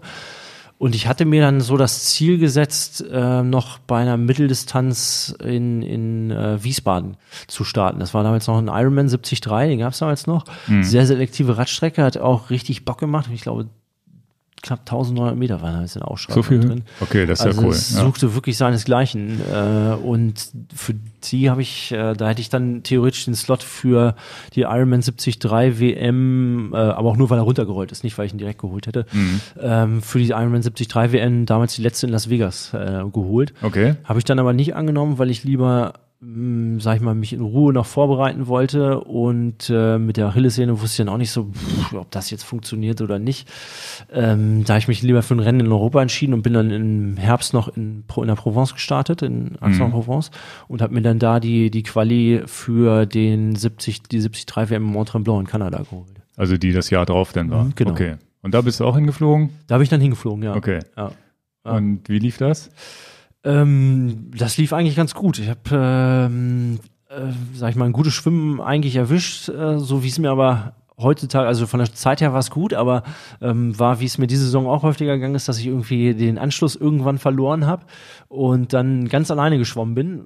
Oh, das heißt, du ja, hast kein, keine ja, Gruppe. Kein Wasserschatten, ja, ja, ja. Das ist immer ein ziemlich ehrliches Schwimmen dann. Ja, ja, ja, genau. Ohne Wasserschatten, also so wie man äh, ja, beim Radfahren keinen Windschatten hätte. Ja, ja. Ähm, ja und äh, dann habe ich aber äh, beim Radfahren hat, äh, bin ich irgendwie in so eine Gruppe reingeraten, wie das so häufig ist. Und ähm, ja, da hat die ganze Gruppe einfach eine Zeitstrafe gekriegt, obwohl ich zu dem Zeitpunkt, als der Kampfrichter an uns vorbeigefahren war, vorne war. Oh, okay. Aber gut, ich meine, ich wurde dann auch überholt und ähm, ja, das, irgendwann kann man sich nicht so wehren, aber da habe ich auf jeden Fall richtig äh, Schiss bekommen auf gut Deutsch so vor, vor Zeitstrafe. Aber dann beim Laufen war es auch noch ganz gut. Ich glaube, ich bin dann 22. damals in der Altersklasse geworden. Okay. Und dann ging das wahrscheinlich sukzessive so weiter, dass du dich dann ähm, wir müssen aber einen kleinen Schritt machen. Ne? Wir haben jetzt hier schon eine extrem gute Autobiografie von dir, die kannst du dir dann später mal anhören, wenn deinen Kindern vorspielen. Ja. Das heißt, du hast dich dann sukzessive weiterentwickelt wahrscheinlich und wurdest wahrscheinlich auch immer professioneller im Training. Genau, also 2014, äh, dadurch, dass ich halt wieder komplett durchgehend fast Achillessehnenprobleme hatte, habe ich gesagt, ich muss jetzt irgendwas ändern. Und da habe ich dann äh, den Mario Schmidt-Wendling kennengelernt, mein okay. Trainer, der mich von da ab quasi begleitet hat und, bis äh, heute noch? Bis heute noch, ja. Okay, cool. Und ähm, ja, mit dem ähm, habe ich dann auf der Weihnachtsfeier im Jahr vorher schon gequatscht und dann sagte er so, also Weihnachtsfeier vom SC Oberhose, muss man dazu sagen, war ich also äh, ja quasi fremdgegangen Hannover ja, 96 ja. Mal. und da sagte er so zu mir, weil er mich da beim Duathlon auch gesehen hat und wusste auch so meine Vita und sagte so, boah, dich würde ich echt gern mal trainieren. Ich glaube, du hast echt Talent. Mhm. Und ähm, da habe ich mir auch gesagt, ja, ich mache jetzt erstmal also ein Triathlon und werde erstmal gucken, ob das was für mich ist oder mhm. so. Da will ich nicht gleich mit dem Trainer und so, will ich mir so ein bisschen selbst aus, ausprobieren, ja. Ende vom Lied war, ähm, die, die alten äh, Probleme waren die neuen Probleme, nur ja, äh, halt Achillessehnenprobleme waren insbesondere dann immer so das Thema. Und äh, dann habe ich nach der Quali ge ihn geschrieben und gesagt, ob er immer noch Bock hätte, ob das noch stehen würde, mich zu trainieren. Und dann hat er natürlich sofort Ja gesagt und von da ab muss man auch sagen, äh, mit seinen Trainingsplänen ging das dann auch richtig steil bergauf. Und ähm, die Achillessehne, wie habt ihr die in den Griff bekommen? Durch mehr Regeneration oder anderen Laufstil? Oder weil das ist ja, hat, ist ja wirklich ein das haben natürlich auch unser Eins als mhm. Hobbysportler schon oft gehabt oder viele, die hier, die hier rumlaufen, sagen ja, Achillessehne äh, und so weiter. Wie habt ihr das in den Griff gekriegt? Ja, also ich bin, würde ich fast sagen, schon fast äh, Experte. Ja, ja, deswegen, wenn man das ein paar Mal hatte. Ja, ich habe es auch jedes Mal, dann irgendwann habe ich selber auch in den Griff gekriegt. Also ich habe selber gemerkt, bei mir ist es, wenn die Wade fest ist. Ja. Der, ähm, also insbesondere dieser ähm, Achillessehnenansatz oben, also wo die, mhm. wo die Zwillingsmuskulatur von der Wade ansetzt und dann in die Achillessehne, ja, wenn man so will, umspeicht. Ja, ja, genau. ähm, da, das ist bei mir immer mordsfest und das habe ich mal selber ein bisschen gelockert. Ähm, dann, klar, weil erstmal hat er das Training umstrukturiert. Er hat dann auch gesagt, okay, ähm, oder das habe ich ihm damals bei der Weihnachtsfeier schon damals so gesagt, habe ich gesagt, ähm, deine Aufgabe wäre es nicht, mich irgendwie so erstmal auf die Leistung zu, zu trainieren, sondern du musst mich verletzungsfrei in die Startlinie bringen. Das mhm. wäre sein Auftrag für ihn, für mich fürs erste Jahr. Und ähm, ja, dann haben wir das gemacht. Äh, wie gesagt, habe ich dann selber so ein bisschen was rausgekriegt. Viel Physiotherapie gemacht, mhm. äh, Osteopathie auch in Hannover dann an einen sehr guten äh, Osteopathen ge gekommen, der das halt wirklich auch aus Leistungssportler-Sicht sieht. Und das hat man halt wenig. Der liest einen wirklich wie so ein Buch. Ähm, okay, wer ist das? Kann man ruhig sagen. Ja, ne? Volkmar Reinecke ist das. Ja, okay. Ähm, Kenne ich jetzt ist, selber persönlich noch nicht. Ja, ist Stabhochspringer okay. ist sein, sein Hintergrund und ähm, ja, deswegen hat er so diese Sportlersicht und der liest einen wirklich wie ein Buch und sagt einem dann auch gleich, ähm, also manchmal kommt man rein und sagt, okay, heute sagt man nichts, ich guck mal erstmal selber und dann mhm. fängt er an und dann ähm, klar, man, ne, man redet dann ja miteinander in der Behandlung und dann sagt, schildert man ihm dann auch, was er hat und dann sagt er, ja, und das liegt da und da und da und da okay. dran und das und das macht man falsch. Und ich habe dann wirklich gemerkt, dass äh, für mich es wichtig ist, so einmal die Woche mich um meinen Körper zu kümmern. Mhm. Also Physiotherapie oder osteopathische Anwendung. Einmal die Woche mache ich das aktuell eine Stunde. Und ähm, dann hat mein Trainer auch immer viel ähm, andere Einheiten, so auf der Black Roll, äh, Stabi-Einheiten, Beweglichkeitseinheiten mhm. mit reingenommen und ja, wie gesagt, das hat sich dann alles so, so wie so ein Puzzle zusammengesetzt. Und seitdem muss ich auch wirklich sagen, bin ich eigentlich fast nicht mehr verletzt gewesen. Also wenn okay. immer nur so Sachen, die wir wirklich sehr, sehr schnell in den Griff gekriegt haben. Das heißt, der Osteopath, äh, ich, ich habe auch eine sehr gute äh, Sportphysiotherapeutin, wo ich aber immer nur hingehe, wenn ich was habe. Mhm. Merke aber, dass man ja so an manchen Stellen, also ich weiß ja, wie sie behandelt, die geht ja, die geht mit dem Daumen immer so ganz fest da rein und sonst wie, dass es richtig wehtut. Und mhm. ähm, findet der denn, ist das auch Osteopathen gibt es ja verschiedene. Ich war schon mal bei einem, der macht nur so, der streichelt einen nur und macht einen damit, versucht einen heile zu machen. Oder ist es auch so einer, der richtig dann die Punkte findet und, und auch ein Gespür dafür hat, wo ist denn jetzt der Punkt, wo ist denn jetzt die Verspannung und auch diese ganzen Muskelketten da wahrscheinlich. Ja, ja, also der, ähm, sag ich mal, für das eine ist mein, mein Physio zuständig. Ähm, der quält dich sozusagen? Der, oder? Ja, der ähm, ist sag ich mal, eher so für die Muskulatur zuständig, dass sich das alles so ne, immer, immer schön locker bleibt. Ja, ja, okay. Äh, sag ich mal, manchmal kann man das so ein bisschen vergleichen mit wie ähm, der eine ist so der, ja, sag ich mal, ähm, nicht despektierlich, aber der eine kümmert sich so ums Chassis, also ist mhm. mehr so ähm, bisschen Monteur bei mir manchmal. Ja, ja. Und der andere ist so ein bisschen der, der Raketenwissenschaftler, ja, der die letzten Prozente nochmal rausholen muss. Okay, okay. und ja, ähm, bei mir ist halt wirklich so, ich versuche immer einmal die Woche zum, zum Physio zu gehen, der macht auch eine Stunde dann gleich mhm. bei mir, weil das wirklich für mich ein, ein, Schlüssel ist, dass ich erstmal beweglich bleibe und das Laktat alles abtransportiert wird mhm. und so. Und äh, für die äh, eigentliche Beweglichkeit, also sprich das Freilegen, ne, also man sagt ja immer so schön das Knacken, äh, als, als Laie. Ja, also genau. ne, dann wirklich zu sehen, okay, es ist hier ähm, der fünfte Lendenwirbel, der hier fest sitzt und eine Blockade hat, oder der, der dritte Nackenwirbel da und ähm, oder der Fuß sitzt nicht richtig. Mhm. Und ähm, das Witzige ist, dadurch, dass er ja auch Stabhochspringer ist, ist er ab und zu mal an der Bahn, dann sieht er auch, dass Unheil manchmal da äh, sich um, um die 400-Meter-Bahn schieben, nämlich mich. Ja, ja. Ach, dann sieht er schon am Lauf. Dann weiß er ganz genau, was er zu tun hat, wenn ich das nächste Mal komme. Also das okay. ist schon wirklich eine, ähm, gerade beides zusammen ist eine perfekte äh, Symbiose dann dazu. Mhm. Also das ist schon Pflicht dann bei den hohen, weil du ja einen hohen Trainingsload hast, ne? Das heißt, ja. hohe Belastung auf dem Körper und ohne, dass der Körper stark genug ist und gelenkig genug ist und eben keine Blockaden hat, wenn man die hat, dann läuft man irgendwann schief. Und äh, Körper, das ist, also für die Zuhörer auch, ne? Körper gleicht halt aus, ne? Du hast irgendwo ja. hast du ein Problem, auf der anderen Seite macht der Muskel dann dicht. Ja Manchmal merkt man es gar nicht, man läuft irgendwie schief, weil er irgendwo eine Schon Schonhaltung hat. Und ja. wenn also in der Tat, ich merke das fast, fast nie. Also ich merke schon, dass es irgendwo nicht richtig ist, aber was es dann ist, ja, ja. dafür ist er dann zuständig. Und dann nach, nach ein paar Monaten so schieflaufen, ist halt dann irgendwann hat man ein richtiges Problem, wenn man das nicht löst. Ne? Deswegen versuche ich auch, sobald ich jede irgendeine Kleinigkeit, also auch als Hobbysportler jetzt, der fast jeden Tag Sport macht, aber halt äh, meistens ein entspannteres Niveau, da merke ich, die, was, was, was wichtig ist, man hat, man, man, man hat irgendwann ein Gespür. Man weiß, okay, da zwickt jetzt was, das ist jetzt nicht weiter schlimm, das ist ein bisschen Muskel, da massiere ich selber mal rein, mhm. das ist in drei Tagen wieder weg. Ich merke aber auch sofort, wenn ich was habe, wo ich zur Physio muss. Ja. ich weiß, okay, ja. da muss jetzt, also die da muss das dann auch wieder rein, ne? Ja, ja. ja. Ja, gut. Und dann ähm, die erste Hawaii-Quali ja, ähm, der, die erste War die denn das große Ziel auch oder ist das so nebenbei passiert? boah, äh, oh, wir haben noch eine halbe Stunde Sendezeit. Ja, okay. ähm, ja, ich habe dann äh, in, in dem Jahr drauf habe ich eine, ähm, mich, also nach 2014, das war für 2015, habe ich mich für den Ironman Mallorca angemeldet. Den gab es damals noch als Langdistanz. Ja. Und es war ein ziemlich cooles Rennen, weil es auch sehr selektiv ist. Also man fährt als zweite Radstrecke die, die 70-3-Strecke nochmal Mhm. und vorher halt hinten übers Wellblech, wer Mallorca kennt. Ne? Ähm, Mhm. Schwimmt auch in Alcudia und die Laufstrecke ist eigentlich auch die gleiche äh, wie beim 73 äh, an der Strandpromenade da entlang in Alcudia. Und äh, da habe ich mich für angemeldet gehabt und da war schon die Idee, dass äh, es mal nach Hawaii gehen soll. Es war schon klar mein Traum. Also ich habe das dann immer die Bilder gesehen im Fernsehen und dachte so, boah geil, da willst du auch unbedingt mal hin. Once in a lifetime.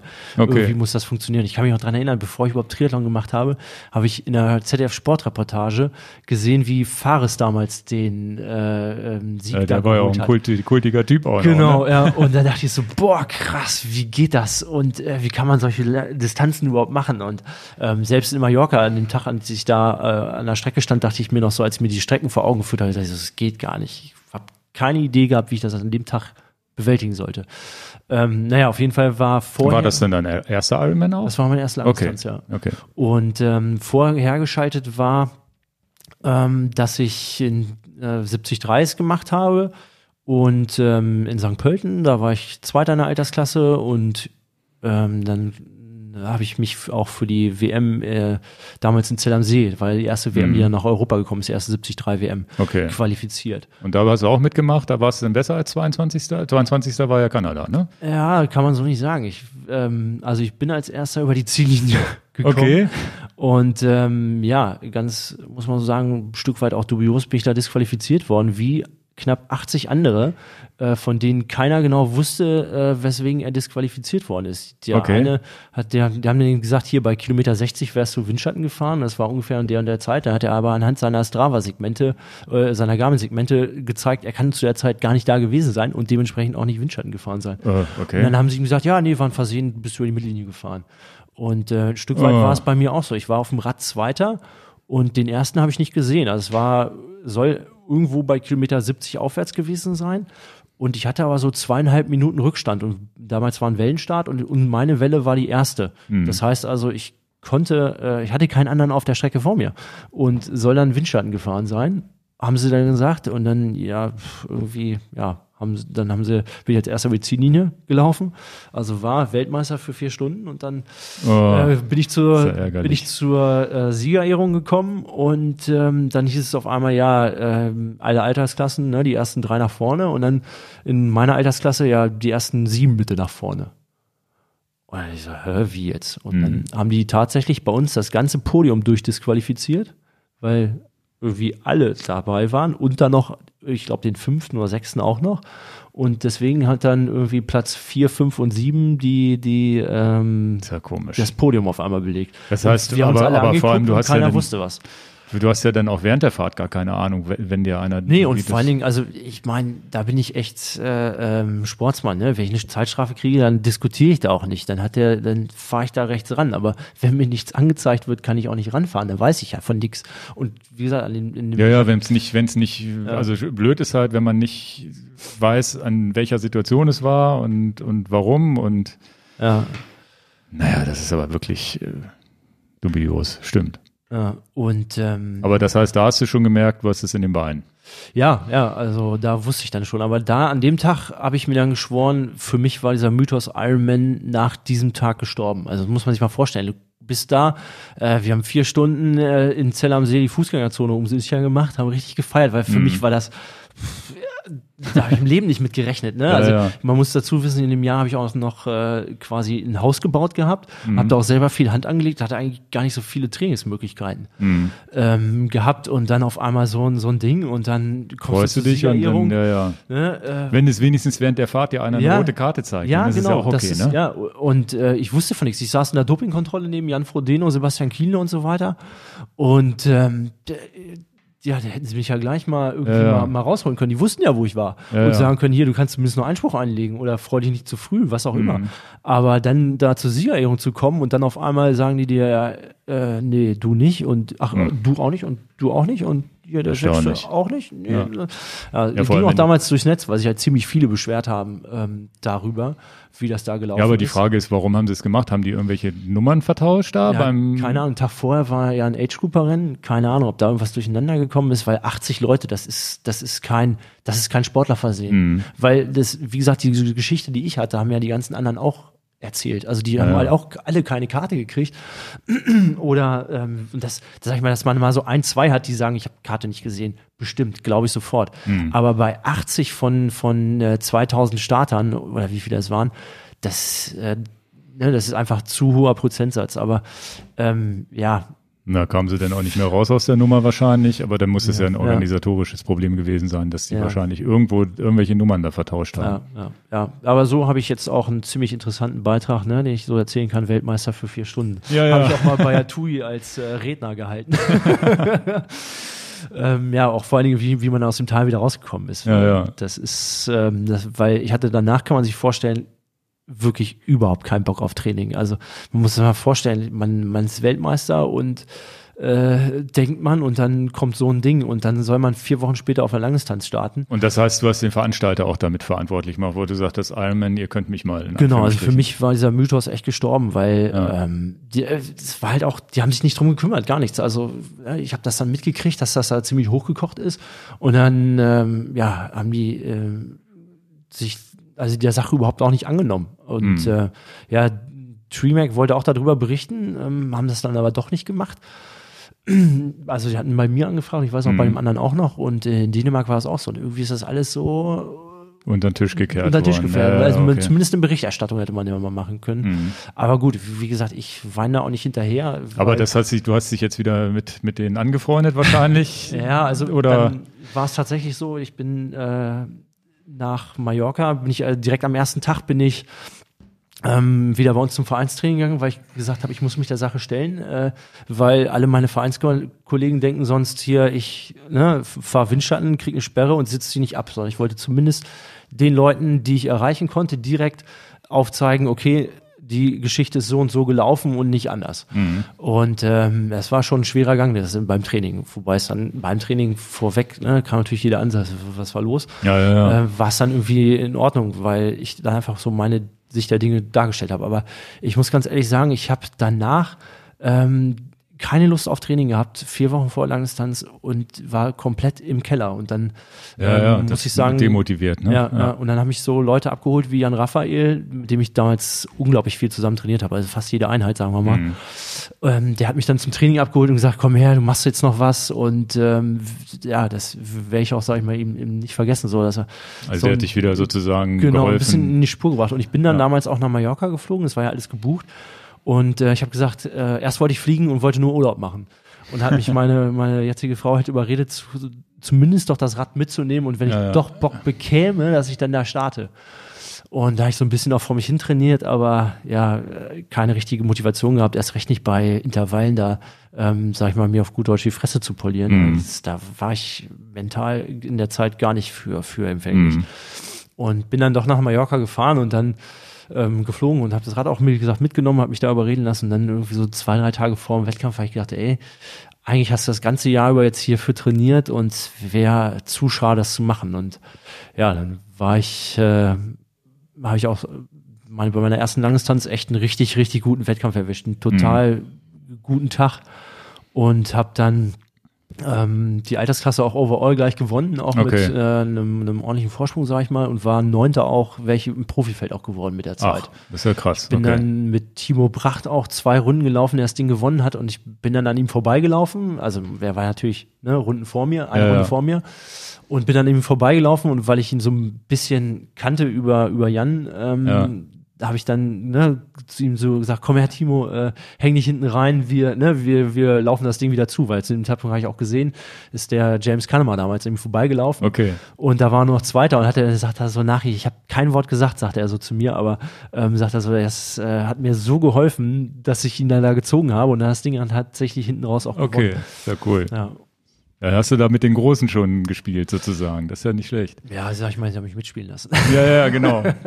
Aber damit hattest du dann den Kona-Slot auch, ne? Genau, aber da war es dann auch so für mich, ich wollte ihn nicht annehmen. Also ähm, du musst dich erst am nächsten Morgen entscheiden, gehst Ja, dann ja, zu der ja. Siegerehrung und ähm, also für mich Also immer warst du immer noch beleidigt wegen der ja, Disqualifikation. ja, ich bin tatsächlich, ich bin über die Ziellinie gekommen und habe erstmal einen Stuhl zertrümmert. Ja? Also Ingo Kutsche, ein, äh, ein Ja. ziemlich bekannter Triathlon-Fotograf, hat das Ganze auch komplett auf Video, äh, auf, auf Foto festgehalten. Und ich habe auch im Ziel erstmal komplett, glaube ich, jeden Ironman-Offiziellen durchbeleidigt, die gar nicht wussten, wie geschah. Weil die ganzen, ja, äh, die ganzen Emotionen sind halt so hochgekocht. Ich habe Ja, auch ja. vorm Rennen ähm, mir diesen, diesen Punkt nochmal abgerufen, wie das war, vorne an diese Siegerehrung zu kommen. Ähm, und dann gesagt zu bekommen, nee, du nicht. Ich war so voller Adrenalin und Also du warst so sauer, dass es dir wahrscheinlich Ja, überhaupt, ja, also ich- dich überhaupt war, dahin ich- getrieben hat zu gewinnen Genau, im. Schwimmen war ziemlich gut, dass keiner in meiner Nähe war. Ich glaube, Ja. äh, ich hätte mehr ausgeteilt, als es eigentlich sonst meine Art ist. nee, aber ich war wirklich, also ich war komplett sauer. Ich konnte, ich, und äh, selbst heute in großen Rennen rufe ich das, versuche ich das noch abzurufen, dieses äh, mentale, so ähm, wie, wie das war, um so diese nötige Aggressivität aufzubauen. Okay. Ja.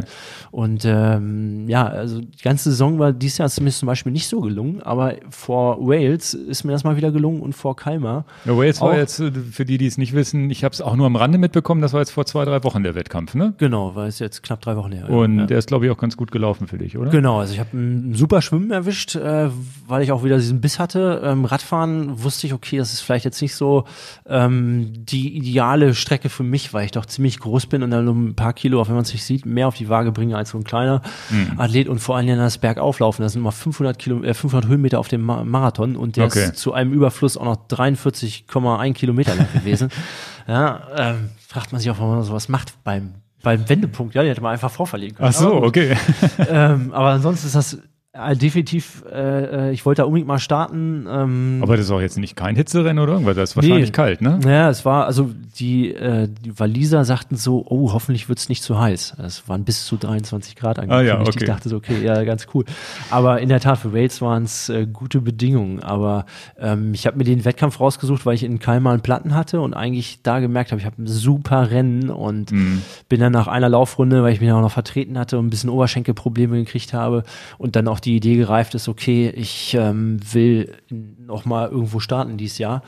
Ähm, bin ich dann da nach Rücksprache mit meinem Trainer quasi fernmündlich, der nicht mit war, sondern ich habe mir das gef- dann an meine äh, Kumpels das Einfach nochmal einen. Wettkampf zum Abschluss, einen schönen Wettkampf. Ja, genau. Also so wollte ich nicht aus der Saison raus. Und was Besonderes, ich glaube, Wales ist auch was Besonderes, ne? Ist das nicht Ja. auch dieses Ding, ich weiß nicht, ob ich es jetzt nicht verwechsle, wo man da auch ewig erstmal hochrennen muss zu den Fahrrädern und so? Genau, also es Ja, ist ja. Äh, sieben Minuten Wechselzeit kann man da mal bringen.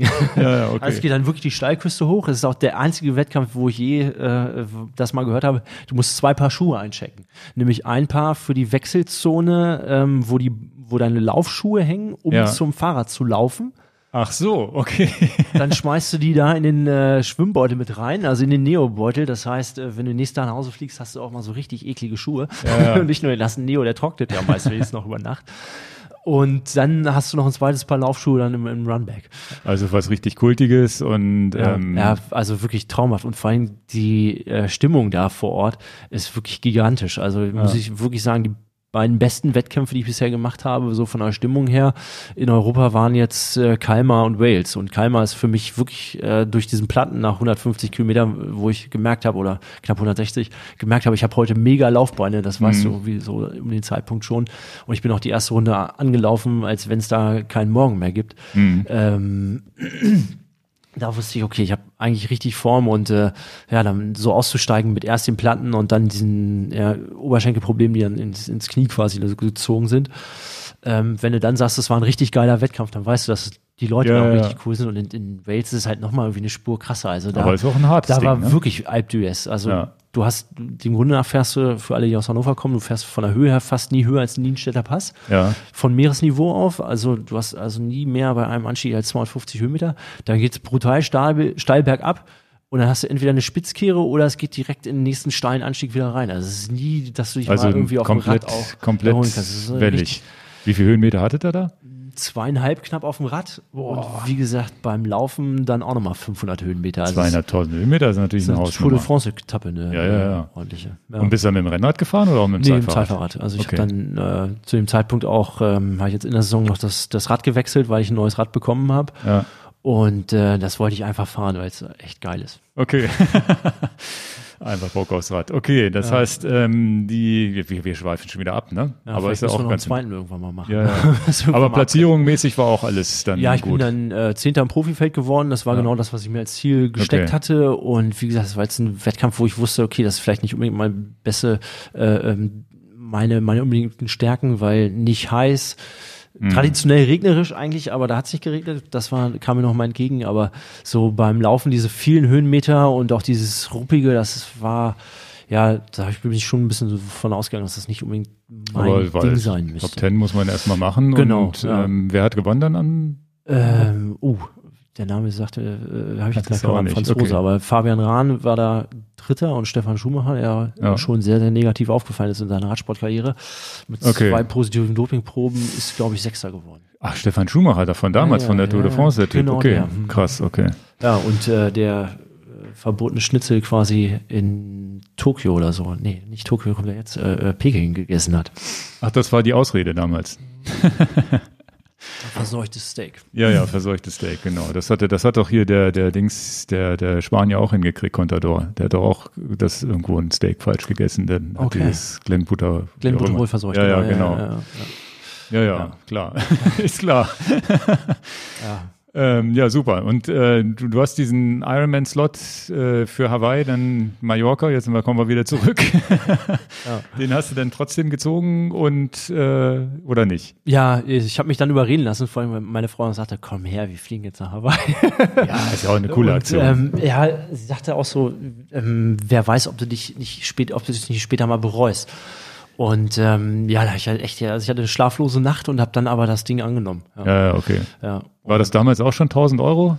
die man da auf den Tisch legen musste? Ja, dem Grunde nach ja. Also offiziell rechnen sie es runter. Es waren irgendwie 960 Dollar. Der Wechselkurs sprach ja, nicht so ja. völlig, aber dann gibt es noch diese Active Fee von 8%, für die, glaube ich, kein Mensch der Erde weiß, wofür man die zahlt, weil ja, diese Firma dahinter gehört, glaube ich, auch zu Ironman. Ja, ja. Also könnten sie eigentlich meiner Meinung nach gleich den reellen Preis aufwerfen, weil die Leute zahlen es ja. Und ob da okay. das vorne mal ein bisschen günstiger ist und dann diese 8% Active Fee draufkommt oder nicht, das ist.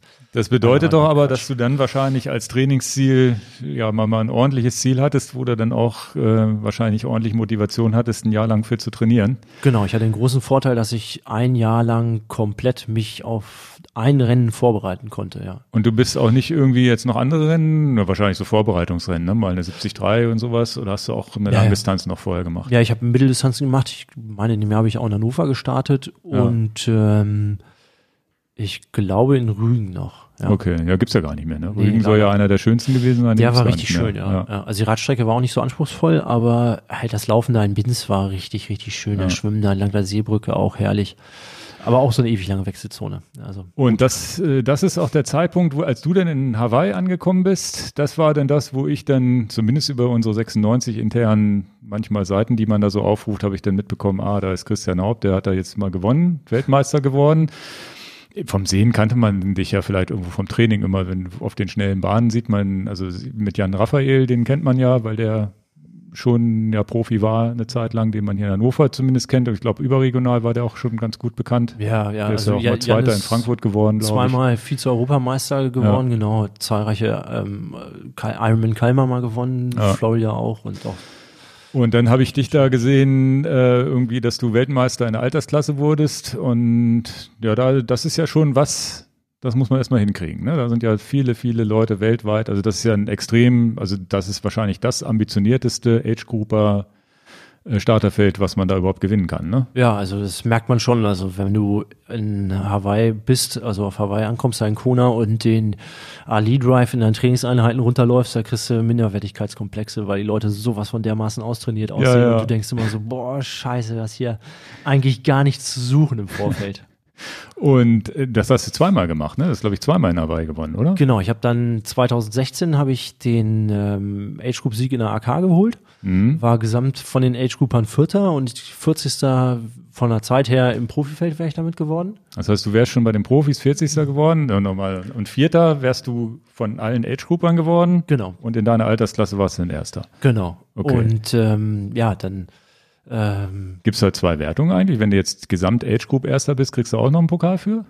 äh, nee, das, habe ich keinen Pokal für gekriegt. Das, oder, oder eine Ja, Ehrung, sondern, sondern Nee. es geht wirklich nur pro Altersklasse. 1, Genau, 2, 3, ja, ne? ja. Okay. Also fand ich auch mal ein bisschen schade, weil, ähm, also selbst in dem Jahr, wo ich Vierter gewesen wäre, wäre ich ja nicht mit aufs Podium dann gekommen, wobei doch, die haben mir immer die ersten sieben nach vorne gerufen. Aber sag ich mal so, die erstmal nochmal so die ersten drei tatsächlich so gegenüberstellt. ja, vor allem, du hast ja jüngere und ältere sozusagen hinter Genau. dir gelassen, ne? Ja, ja. Okay. Und das zweite Jahr? Und im zweiten Jahr bin ich dann Age Group Sieger overall geworden. Also Okay. war ich dann wirklich schnellster Amateur auf Hawaii. Ja, Okay. Und da wärst du im Profifeld wo gelandet? äh, 35. Oh, auch schon nicht schlecht. Nochmal fünf Plätze nach vorne.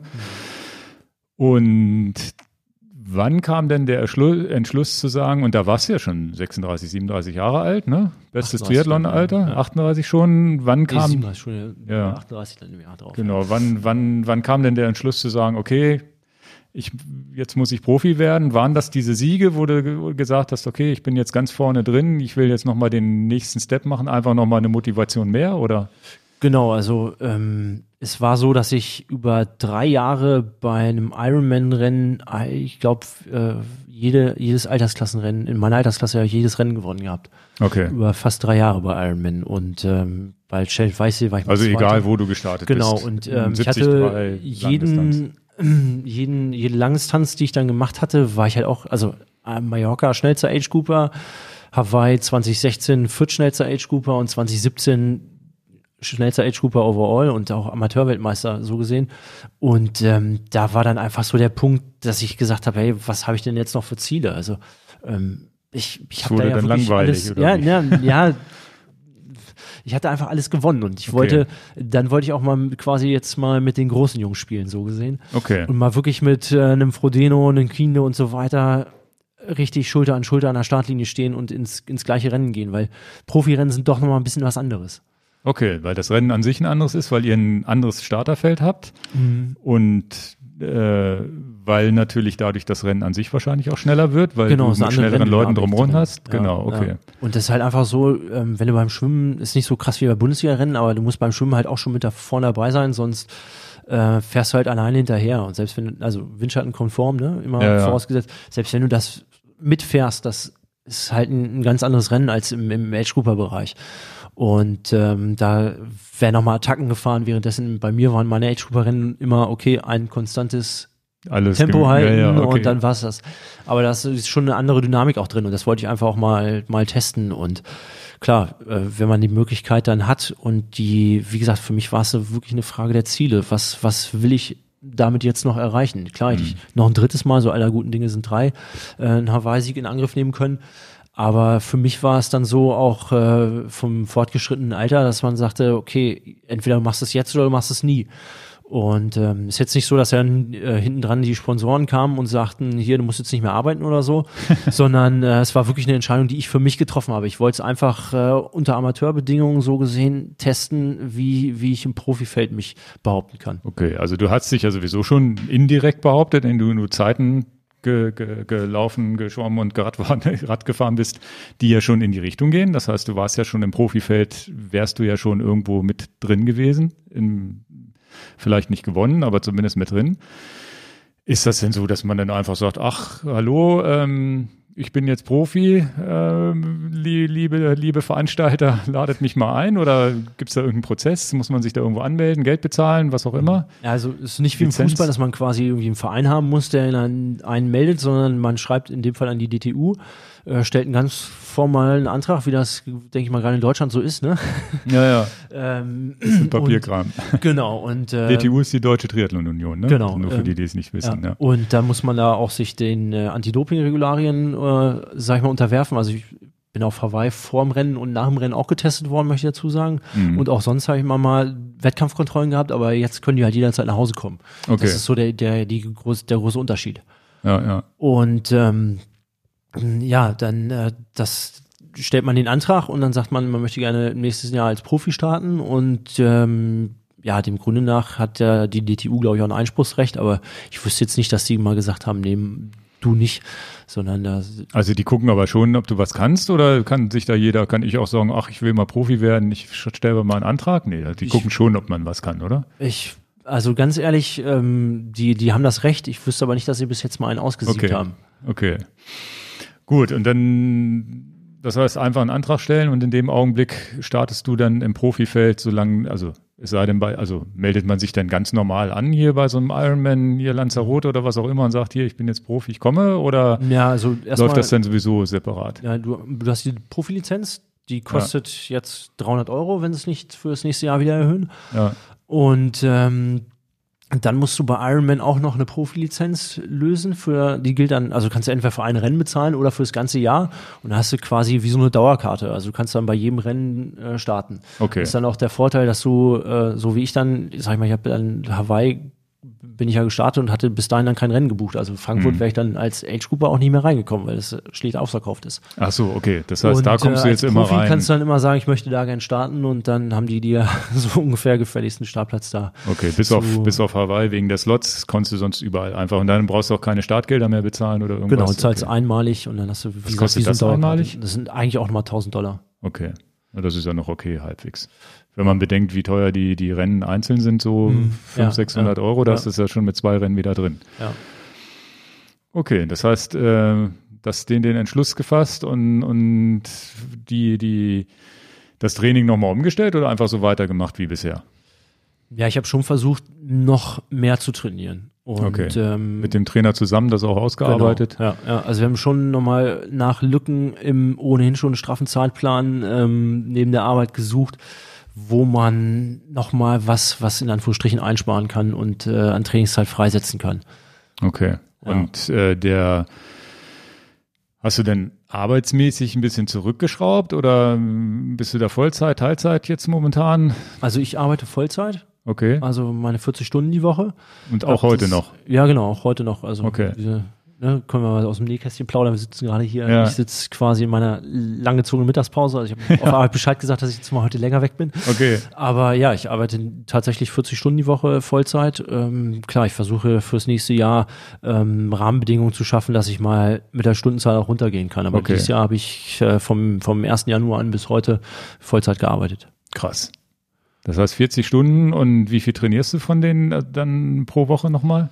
Ja, so um die 20 Stunden. Mehr Okay. schaffe ich meist nicht, muss ich sagen. Also klar, im Trainingslager ne, geht auch deutlich mehr. Ja, da ja. merkt man aber auch, dass es nochmal vorangeht. Also Okay. ähm, ja, Und das heißt, die, die, die sechs Wochen Urlaub oder was, die man so grob im Jahr hat, die werden dann auch aufgeteilt in Trainingslager plus, plus Familie wahrscheinlich jetzt. Genau, ja. Also ich habe es immer schon so gemacht, dass ich mit, mm, ne, dass wir zusammengeflogen sind ins Trainingslager, so, so weit wie das möglich war. Also ich war jetzt, ähm, vor Hawaii war ich jeweils in der Toskana mit einem Kumpel alleine damals. Ähm, jetzt ist es natürlich so, es ist noch mal härter, alleine weg zu sein. Also in Wales war ich zum Beispiel alleine.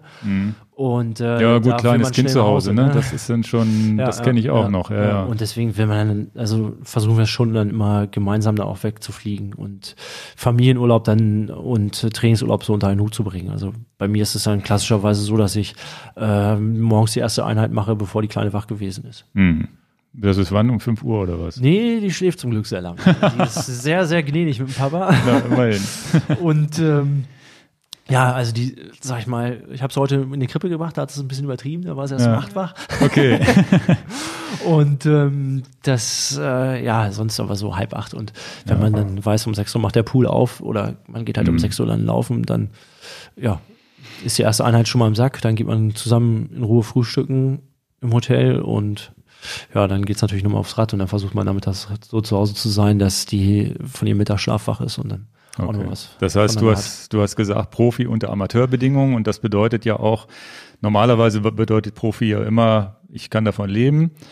Das wissen vielleicht viele sowieso schon. Im Triathlon ist das, glaube ich, sehr, sehr schwer. Da sind vielleicht so, wie viel lass es sein? Lass es eine Handvoll sein, na, so 10, 20 Leute, die davon. Ja, es sind schon ein paar mehr, also Ja? die davon, sag ich mal, leben können und sehr gut leben können. Aber klar, irgendwie, ne, ein Stück weit ist es so, äh, and the winner takes it all, ne?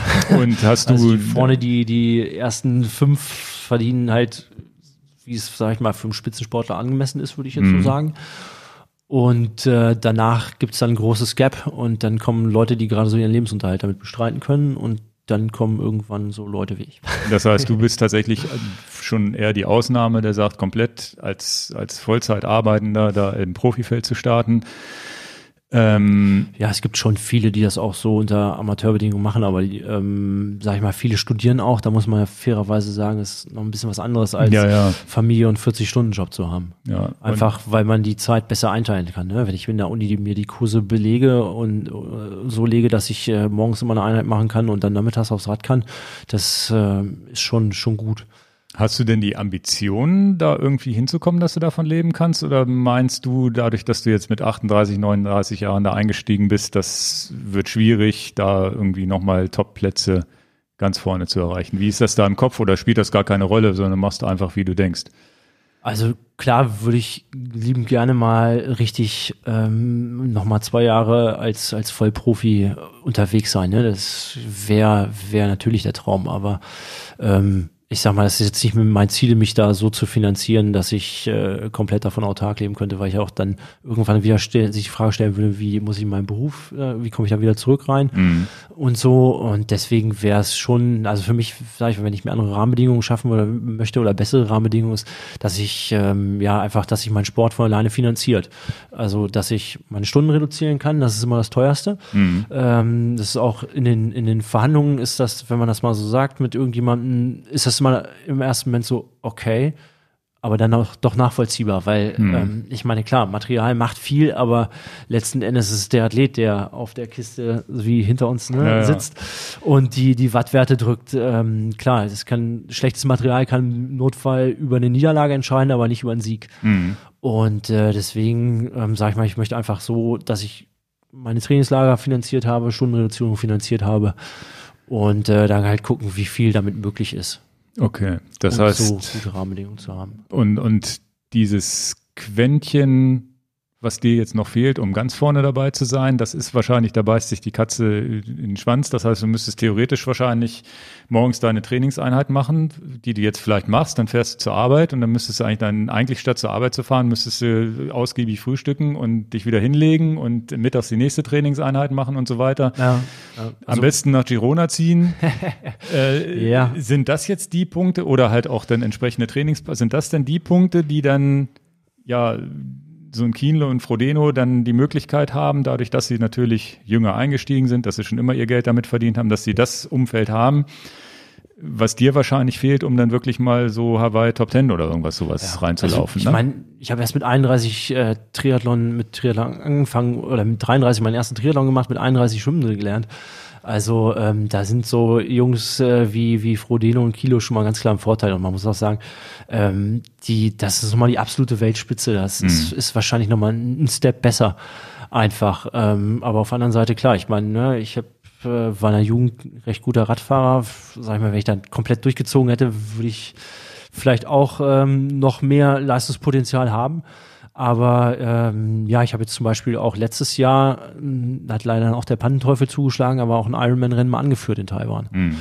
Und ähm, auf dem Rad und wenn man dann weiß, dass eigentlich das Laufen meine stärkste Disziplin ist, dann ja, hätte es auch gut so sein können, dass ich dieses Jahr, sprich am, am Sonntag, äh, mit auf Hawaii dabei gewesen wäre. Okay. Und du hättest vor allem mal einen Sieg in der Tasche gehabt vielleicht, der, genau. der dich ja vielleicht auch und wieder geldmäßig ja, ja. und so weiter nach vorne gebracht hätte und diese Arbeitsreduzierung vielleicht hätte finanzieren können, in welcher Form auch immer. Das heißt, irgendein Sponsor, der dann sagt, hier, ich, ich zahle dir monatlich, was auch immer, wie viel, ich weiß gar nicht, wie das läuft. Und ähm, das heißt, du bist aber momentan, was die Sponsorings angeht, kommt da denn auch schon Geld bei rüber, wo dann einer sagt, ja, ich finanziere dich oder ist das mehr so, ja, Material, mal hier, mal da, ein bisschen was? Mhm. Wie, wie muss man sich das vorstellen? Ja, also ich habe jetzt schon einen Radsponsor, das lief über ein lokales Radgeschäft, kann ich auch sagen, ne? weil Enjoy Bike ist es nicht gewesen, ja, ja. sondern ähm, Velokultur, die haben halt mit, mit Cervelo da einen Kontakt hergestellt und ja. da hat dann jeder so ein bisschen, sag ich mal, was runtergebrochen, wenn man so aus dem Nähkästchen plaudern darf. Mhm. Und äh, dann habe ich jetzt das, das neue Rad bekommen. Und okay. das ist einmal das und zum anderen habe ich tatsächlich auch ähm, das Glück gehabt, dass ich so eher kleinere Geldsponsoren auch derzeit habe die so mir ein bisschen unter die Arme greifen, wo ne, in der Tat mal ein Trainingslager mit finanziert wird und so. Okay. Ja. Und die werben dann mit dir oder machen die das eher Genau, so? also ich habe Aufdruck auch auf meinem äh, Einteiler dann natürlich, ne? Also mhm. so, zum Beispiel auch mein, mein Physio ist da auch mit drauf, der ja. ähm, da ist es dann so, da äh, der behandelt mich vor allen Dingen erstmal eine Stunde und äh, rechnet normale Kassenleistung so gesehen ab. Also das ist auch schon mal ein, Ja, okay. ein echter Vorteil. Also so sind so die, die kleinen So ein Schlupflöcher. die man kleines Geben und findet. Nehmen dann. Ja, genau, ja. Ja. Okay. Ja, das, das stelle ich mir halt äh, schwierig vor. Und ich glaube, wenn du jetzt, äh, du hast dich aber trotzdem jetzt, hast du dich dann in dem Profi-Jahr oder Jahren, das ist jetzt anderthalb Jahre, ne? Ja. Fast, ne? Ja, oder ein bisschen also mehr. vom Lösen her. Hast du dich da dann auch nochmal so wirklich sagen. äh, verbessert, was deine Leistung angeht? Ja, also gerade im ersten Jahr habe ich nochmal einen richtigen Sprung gemacht. Also wenn man das sieht, ich bin äh, auf Hawaii habe ich eine 8,55 gemacht und äh, habe dann eine 8,32 im Jahr drauf in Klagenfurt gemacht. Okay. Und da war es jetzt auch nicht so von den Bedingungen her, dass du sagen konntest, okay, äh, war jetzt Laborbedingungen, Das so waren jetzt wie es 18 ideal Minuten. ist. Also, Habe ich das jetzt richtig ver 18 Minuten schneller oder was? Okay. Ja, ja. Ja, 8,32 ist, Ja. da, da kommt man ja schon wirklich in die 23, vorderen. Sphären rein. Genau, es war dann so auch eine auch wieder eine Top Ten Platzierung in Klagenfurt und ähm, in Luxemburg habe ich auch eine Top Ten Platzierung gehabt beim beim 73 und dieses Jahr habe ich so ein bisschen Pech gehabt, sage ich mal. Also zum einen ähm, sag ich mal, ich bin im, im Frühjahr habe ich wirklich eine super Schwimmperformance gehabt, habe dann ein bisschen Rückenprobleme gehabt und konnte mich vor allen Dingen nicht mehr so frei bewegen. Es war mir gar nicht so bewusst, was was da eigentlich los ist, sondern es war wirklich so, dass ich beim Schwimmen nicht mehr in die Länge gekommen bin, nicht mehr richtig drücken konnte, der Bewegungsablauf Okay. hat nicht mehr gestimmt, weil ich einfach ja nicht mehr so ähm, von der Bewegung dahin gekommen bin, wie es wie es effektiv gewesen wäre. Und äh, ja, dann ist halt auch viel passiert. Ich hatte dann drei Magen-Darm-Grippen. Äh, Ja. Das war, das habe ich dann insbesondere auf dem Rad gemerkt. Ähm, Das kleine so- Kind, ne, ist schuld. Exakt, ja.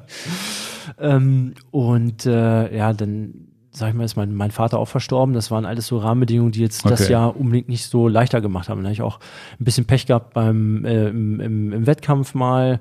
Wie gesagt, in Kalmar, wo ich einen, wirklich einen super Tag gehabt habe, da war ich weit unter 8,30 eigentlich auf, auf Kurs. Ähm, da hatte ich dann den Platten, ne, wenn das Laufen auch nur annähernd so funktioniert hätte, wie ich mir das vorgenommen hätte. Und die Runde, die ich da angelaufen bin, war wirklich nochmal deutlich schneller. Und da ich gedacht so, boah, heute kannst du fliegen. Aber wie gesagt, einmal vertreten und dann den Ohrschenkel zugegangen, dann war es ein bisschen doof. Und äh, Wales war dann ein Stück weit auch schon, äh, es war die vierte Langdistanz, die ich eigentlich in dem Jahr antrainiert habe. Da muss man dazu sagen, habe ich das Beste einfach draus gemacht und ich hatte einfach Bock, vor allen Dingen nochmal ein Rennen zu machen und nicht so aus der Saison rauszugehen, wie, wie im Jahr davor in Taiwan mit, äh, da hatte ich drei Platte in einem Rennen. Okay. Weil ich was drüber gefahren habe, das habe ich noch nie gesehen. Das ist richtig ein Stück aus dem Reifen rausgeschnitten gewesen. Komisch, ja. Habe ich Okay. wirklich noch nie gesehen. Und ähm, dann war natürlich jedem Stein Tür und Tor geöffnet. Und das so wollte ich meine Saison auf gar keinen Fall beenden, weil es hat dann irgendwie schon bis Januar an mir geknabbert, dass ich da ausgestiegen bin, in Anführungsstrichen, Mhm. Strichen ohne Not. Ich hatte dann auch überlegt, nochmal einen Wettkampf später zu starten. Aber da ging es dann meinem Vater schon so schlecht, dass ich dann nicht mehr noch ähm, ja, bis Ende Oktober trainieren wollte, sondern Mhm. da hatte Familie einfach mal Vorrang. Ja, okay. Das ist auch wichtig, ne? dass man nicht nur Triathlon im Kopf hat. Dann, ne? Ja. Ja, cool. Ja, da tut mir natürlich leid mit dem Vater und so. Das ist natürlich auch eine blöde Geschichte. Also das, das steckt ja auch immer noch hinter vielen Sportlern, wo man nicht hinter die Kulisse gucken kann. Dann steht man da so leicht und sagt, ach, warum hat denn der seine Leistung heute nicht gebracht? Und dann sind, passieren da Sachen zu Hause, die man ja gar nicht mitbekommt. Ne? Wie, wie kriegst du das hin, so mit Familie und so? Unterstützt dich da deine Frau? Die war ja nun auch äh, Athletin, die weiß wahrscheinlich, wovon, was du so durchmachst. Ja, die ist auch Triathletin. Ja. Die hat mir das Schwimmen beigebracht. Ah ja. Habe ich ja schon erzählt. ähm, die, sag ich mal, ja, am Anfang natürlich war, war so eine Entwicklung nie absehbar. Also ich Ja, habe ja. wirklich als kompletter Hobbyathlet eigentlich angefangen und äh, okay, ich wusste, ich kann laufen, ich wusste, ich kann Radfahren. Aber dass das nochmal so eine Wendung nimmt im doch äh, höheren Alter, hätte ich nie gedacht. Und ähm, die unterstützt mich da auch, auch Okay. komplett. Also ähm, jetzt ist mal so, jetzt im Herbst ist mal so ihre Zeit, sage ich mal. Ne? Also Mhm. ich war jetzt letzte Woche beim Wett, Wettbergen mal beim Volkslauf unterwegs. Die, die Woche davor war, glaube ich, das äh, in, in Hillesdorf und so. Da halte ich in den Rücken frei. Da stehe Ja. ich dann äh, nicht an der Startlinie, sondern äh, am Streckenrand und ähm, habe dann meiner Tochter da Applausklatschen beigebracht. Das war ziemlich Ja, witzig. okay. Wie alt ist sie jetzt? 15 Monate. Okay. Und ähm, ja, das war einfach so ein, so ein, das jetzt auch mal so zurückzahlen jetzt auch, ne? Also, Ja. dass sie jetzt äh, einfach Termine machen kann, ohne zu fragen, was musst du denn trainieren? Ja, ja, ja. Sie Aber das einfach ist sagen auch, kann, ne? Wenn du abends nach Hause kommst und nochmal eine drei, vier Stunden Einheit machst und am Wochenende vielleicht auch mal sechs Stunden morgens und abends nochmal ins Wasser oder was auch immer, Ja. das ist ja schon ein harter Ablauf, wo dann nicht viel übrig bleibt vom Ja, Papa, ne? ja. Oder vom Ehemann, Ja, ne? ja, ja aber sie, sie hat es in Anführungsstrichen verbrochen. Ne? Sie hat, hat sie keiner Hätte sie dir mal das Schwimmen nicht beigebracht. mir Schwimmen beizubringen und sie war ja schon vor mir Triathletin. Ne? Äh, ohne sie wäre ich vielleicht auch nicht auf die Idee gekommen, dass ich das jetzt unbedingt machen muss. Ja, ja. Ja, aber gut, aber du wirst das ja schon, schon hinkriegen. Und wenn man dann die Urlaube noch gemeinsam mit Trainingsplan äh, oder was auch immer, das, man muss dann wirklich sich die, die Freiräume genau suchen und ja, das äh, wird, wird Also- dann schon funktionieren. Das heißt, du machst jetzt aber auch weiter, ne? Du hast noch Ziele für nächstes Jahr oder Genau, also jetzt ist Saisonpause erstmal wahrscheinlich ein bisschen, ja, ne? ja, also ich mach, hab gerade so jetzt die Saisonpause mache gerade gar nichts. Also Ja. ich war gestern mal Fußball spielen mit meinen alten Kumpels vom, vom Fußball, Ja, die ich äh, ja so ewig nicht gesehen habe. Also ich mal so einmal im Jahr mache ich das mal so ungefähr. Aber gestern auch ziemlich äh, ja, ernüchternd. ja, wenn man so aber nicht aus der nur- Puste. Nee, ja, nee, das nicht, aber äh, wenn man immer nur einmal im Jahr gegen den Ball tritt, ist das schon merkwürdig. Ja, ja. Und ähm, ja, äh, gut, am, am Wochenende war ich in, am Brelinger Berg, haben wir Mannschaftszeitfahren gemacht, aber auch nur, weil ich einfach wahnsinnig Bock darauf hatte. Einfach so, jetzt nicht- Spaßveranstaltung, Genau, ich ne? habe zwei Wochen vorher ähm, ja erstmal in England die Pubs unsicher gemacht und äh, dann ähm, ja mich mit Freunden getroffen, auch gerade mal mit Freunden, die die abseits des Sports da Ja, ja. mit äh, mir verbunden sind. Die müssen natürlich, also denen erkläre ich das. Die haben auch alle äh, dafür Verständnis und sehen das auch, dass gerade jetzt das ähm, sich nochmal ein bisschen ver verschärft hat, mein Zeitproblem in Anführungsstrichen. Mhm. Und ähm, dann wissen die auch, okay, im, im Winter hole ich das also auch mal nach. Okay. Und kannst du denn überhaupt noch auch sagen, ach, ich eier jetzt mal nur mit dem Mountainbike durch die Gegend und ohne zu trainieren? Oder ist das, wenn du losgehst, ist es dann immer gleich wirklich nach Trainingsplan? Also ich bin jetzt Oder dann lieber Fußball, wo du sagst, wenn Ja. abseits vom, vom Ja, also ähm, ich habe wirklich so gerade so ein bisschen äh, äh, Run, Swim, Bike Detox gemacht. Also Okay. mal komplett nichts, aber jetzt so komplett durchgehalten habe ich es auch nicht. Wie gesagt, am, am Samstag Ja, ja, das Rennen. Berg. Am Sonntag bin ich, bevor meine Frau gelaufen ist, äh, bin ich gelaufen mit einem Kumpel zusammen, Okay. weil ich den jetzt supporte. Ähm, das ist so mein, ja, mein Lauftrainingspartner und der startet Ja. jetzt so in Amsterdam beim Marathon. okay. Und äh, da habe ich einfach gesagt, okay, ich muss jetzt mal was zurückzahlen, so Ja. dafür, dass der immer seine Knochen hingehalten hat. Wenn ich trainiere, ähm, ja, wie sei es jetzt mal an der Zeit, was zurückzugeben? Aber im Winter wirst du wieder richtig trainieren oder ist das dann eher so, wo man sagt, man macht mal ein bisschen dies, mal ein bisschen das, mal ein bisschen Abwechslung oder geht das dann irgendwann ab, sagen wir mal Oktober, ne, Oktober haben wir jetzt, November, Dezember wieder richtig voll in den Trainingsplan rein? Genau, also richtig strukturiert ab Dezember. Ja. Ähm, jetzt mache ich mal so zwei, drei Wochen wirklich ganz, ganz wenig und fange dann locker an. Und dann aber auch so ein Stück weit auch, wozu habe ich Lust? Und dann muss man natürlich immer sich die Frage stellen, was lief denn im letzten Jahr nicht so gut? Hm. So, die Jahre davor habe ich immer gesagt, im Schwimmen ist meine große Schwäche. Jetzt bin ich aber schon ein paar Mal im, im großen Pack quasi mit rausgekommen bei den Schwimmern. Also in Wales mit äh, einem Joe Skipper zum Beispiel zusammen, Mhm. der jetzt natürlich nicht der beste Schwimmer ist, aber wo man weiß, okay, damit kann man arbeiten. Und jetzt so in diesem Jahr habe ich mir vorgenommen, will ich mal im, im Radfahren nochmal eine Stufe draufsetzen. Und äh, das korrespondiert natürlich dann auch, äh, Radfahren ist sehr, sehr zeitintensiv, dass man da ein bisschen was, was äh, freischaufeln muss an, an Zeitkapazität. Mhm. Und ähm, ja, das äh, geht dann für mich so richtig scharf ab 1.12. los. Vorher, November, gucke ich dann mal. Und dann klar, werde ich auch mal, mal, mal so eine Schwimmwoche einlegen. Ich habe ja gesagt, dass ich mal äh, neunmal in einem von einer Woche im Wasser war. Das, sag ich mal, werde ich wahrscheinlich nicht durchhalten, aber, aber so, ich habe es in der Tat schon mal, dass ich ähm, in, äh, das war in 14 Tagen, habe ich mal so zwölf Schwimmeinheiten gemacht auch. Okay. Also dann immer mal so einen Ruhetag. Aber da sind dann aber auch manchmal dann nicht nur eine Stunde, sondern auch mal zwei Stunden im Wasser, oder? Ja, so auch mal fünf Kilometer Einheiten sind Okay, auch mal krass. mit dabei. Aber das musst du auch erstmal wieder reintrainieren. Ich bin, wenn ich da mal, äh, sag ich mal, jetzt so ins Wasser springe von jetzt auf gleich, also wenn wir mit der Tochter schwimmen, dann äh, ähm, sag ich mal, habe ich danach nicht lassen können, bin mal auch mal so 200 Ja, Meter geschwommen. Boah, das hat sich ganz, ganz merkwürdig angefühlt. Ach, weil du nicht drin bist. Ja, ja, genau. Ja, das, das- Wassergefühl verlierst du unglaublich schnell. Deswegen Ja. zeigt es mir auch, dass man im Schwimmen wirklich dranbleiben muss. Mhm. Gerade wenn man ähm, da spät mit angefangen hat oder vielleicht auch nicht so mit viel Talent gesegnet ist, dass man dann wirklich immer am Ball bleiben muss. Sonst Okay. bist du raus und dann fällt der Wiedereinstieg schwer und dann ist auch die Motivation irgendwann so, dass du sagst, äh, ach komm, dann trainiere ich lieber zwei Sportarten und eine mache ich so ein bisschen nebenbei. Und Äh, okay, so, Ja. wie, so wie wir das das machen auf, als genau, Hobbysportler. ja, ja, ne? das geht auf dem Niveau auf gar keinen Fall. Ja, ja. Ja, krass. Und nächste, nächstes Jahr hast du da schon jetzt, wann, wann planst du deine Rennen oder hast du dir das jetzt schon alles rausgesucht? Und Mm, ich habe so grobe Vorstellungen, was ich nächstes Jahr machen will. Ähm, das muss man natürlich dann erstmal mit dem Trainer so durchsprechen, was man machen will. Und äh, dann muss man natürlich auch gucken, wo sind meine Stärken, passt das miteinander Ja. überein, ne? dass man da auch so ein, so ein äh, ja, einfach so einen Wettkampf auch findet, wo man weiß, okay, das äh, wird meiner Performance eher, eher in Karten spielen, als, wie gesagt, als zum Beispiel Wales. Wales, wie gesagt, halt wirklich gemacht, um ähm, das Jahr gut zu beenden für Mhm. mich. Und das Ergebnis war ja auch gut. Also, wie gesagt, Aber du hättest, von der Laufstrecke war es nicht ideal. Rad war ja super, wenn es profiliert ist, ist ja. Ja. kommt dir ja entgegen, aber beim Laufen dann das Profilierte wieder nicht so. Da, da wär, hättest du dann lieber eine flache Strecke für. Genau, also ein bisschen so, Hawaii ist ja auch nicht flach, also das denkt man immer, es geht so Ja. 42 Kilometer am Strand entlang so ungefähr, sondern da geht's ja schon rauf, runter und ähm, ja, da muss man einfach auch äh, äh, ähm, das im Auge behalten, dass das da auch gerade der Ali Drive, äh, wenn man den ähm, dann hochläuft oder, oder runterläuft vom Ali Drive, die ähm, Palani hoch, die hat, glaube ich, 11% Steigung. Also das ist jetzt auch nicht Boah, so okay. lecker. Ja, ja. Ähm, zwar nicht so ewig lang, aber danach, das Energy Lab, das geht halt auch immer nur so ganz, ganz leicht rauf und runter. Und vor allen Dingen zum Energy Lab raus ist es dann auch nochmal ein Anstieg. Den musst du bei 35 Grad in der prallen Sonne mit einem schönen äh, wärmeabgebenden schwarzen Asphalt und wärmeabgebender schwarzen Lava nicht unbedingt haben. Ja, ja, okay. Und ähm, Hawaii, ist das immer noch das große Ziel, da als Profi mal an den Start zu gehen? Oder ist das jetzt ein bisschen Glückssache oder musst du da wirklich mal einen perfekten Tag erwischen, wo du sagst, okay, da schaffe ich jetzt mal so einen Slot?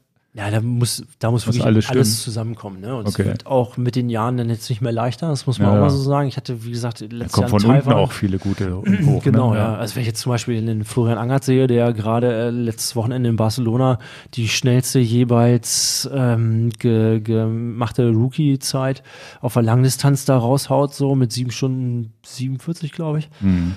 Alter, das ist schon brutal, was da jetzt auch nochmal nachkommt. Ne? Und da muss man natürlich zum einen einen Wettkampf haben, der, der perfekt auf einen Maß geschneidert ist, dann ein bisschen Glück haben. Ne? Und ähm, ja, dann vielleicht auch äh, das, das äh, Starterfeld muss natürlich auch dann Ja, vielleicht ja. mit Luna stimmen. Ne? Wie gesagt, mit einem Frodeno ist dann schwierig.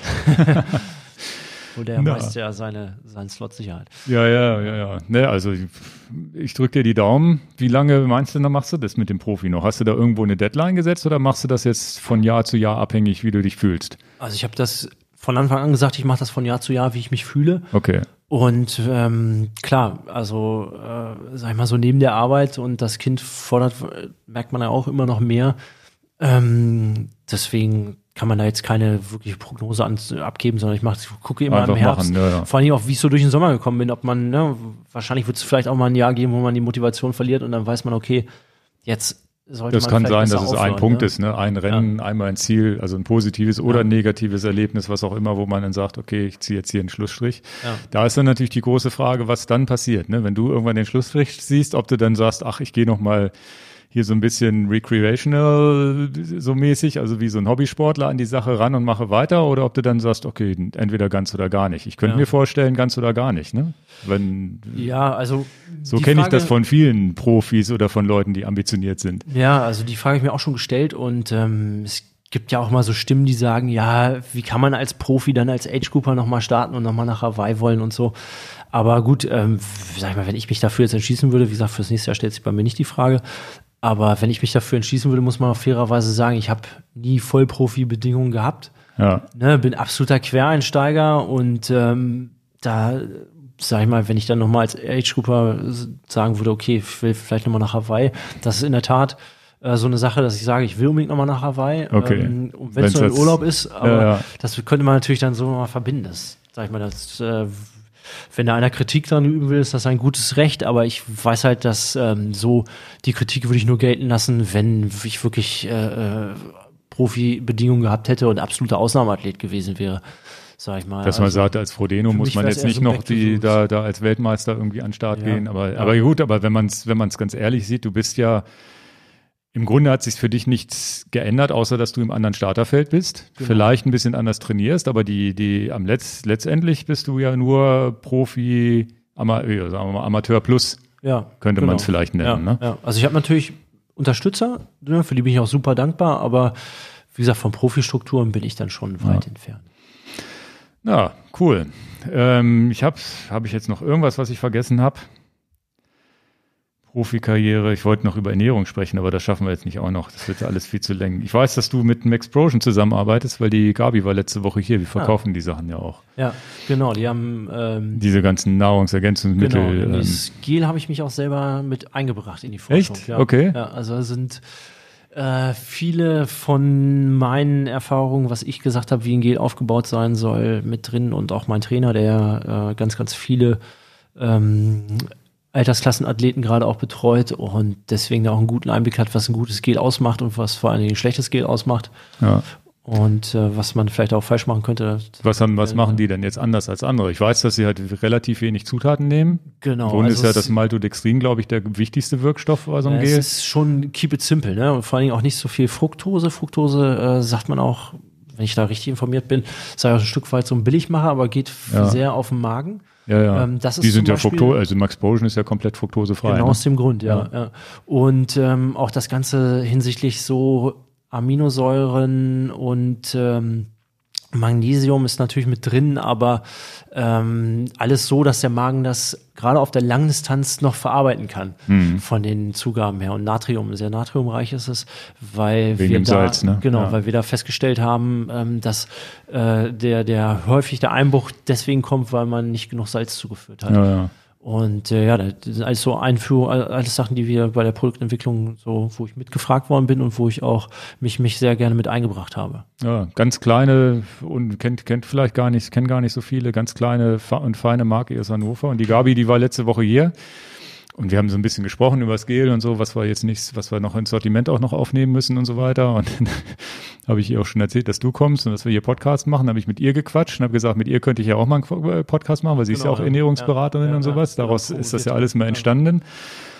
Und nachdem ich mit ihr da eine Stunde jetzt da drüben im, im Raum gequatscht habe, einfach jetzt businessmäßig und so ein bisschen habe ich auch private Fragen gestellt. Hier, was soll ich nehmen und mit Natrium und wie, was hältst du von Salz? Und sonst habe ich gleich gewusst, das wird auch eine Zwei-Stunden-Sendung, wenn ich mit der quatsche wahrscheinlich. Definitiv, und wir sind ja. jetzt auch schon bei zwei Stunden. Wir machen auch relativ, relativ viel. Was isst du denn sonst? Musst du da auch in, in der Saison wirklich komplett auf deine Ernährung achten mit, mit Cheat Day und solche Sachen? Oder ist das so ganz normal wie jeder andere auch? Ja, also ich muss dazu sagen, dass äh, Gabi jetzt vielleicht mal ein bisschen besser weghören sollte, weil bei der habe ich eine, eine Ernährungsberatung gemacht, ähm, habe da auch viel von umgesetzt, Ja. aber ähm, ja, irgendwie von der abendlichen Schokolade komme ich irgendwie auch nicht so weg. Also Okay. Im Sommer vielleicht schon, aber dann äh, ist es bei mir Eis. Also, äh, ist, aber auch irgendwie, das bei mir jetzt habe ich jetzt auch so gedacht, das ist ein Stück weit auch mental. Ja, das ist so die Belohnung für einen harten Trainingstag, Ja. dass ich dann abends zum einen essen kann, was ich will, von der ähm, von der Energieanzahl her,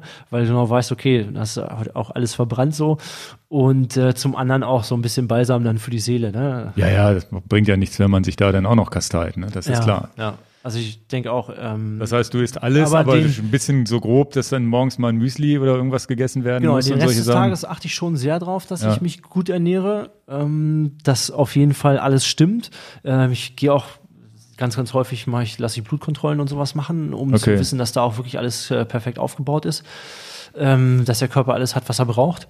Und ähm, das ist so, so das. Und ähm, ja, wie gesagt, das machst du natürlich dann auch über gute, gesunde Ernährung. Also bei uns, äh, ich wüsste nicht, weil ich das letzte Mal eine Fertigpizza gegessen habe. Also wirklich frisch kochen, frische Genau. Sachen und Nahrungsergänzung. Nimmst du die jetzt nur zum Sport, hier so ein Gel und vielleicht mal so ein Eiweißshake von Max Prosion oder sonst wie? Oder ist das, ist das im Alltag, äh, weiß ich nicht, nimmt man da jeden Tag irgendwas von dem Zeug oder Also ist man ich- eher normal? Ich nehme zum Beispiel jeden Tag Orthomol Sport, ja, kann ich. Ja. auch so, so sagen, ähm, weil da halt ganz, ganz viel schon mal mit abgedeckt ist, was, Okay. was der Körper braucht.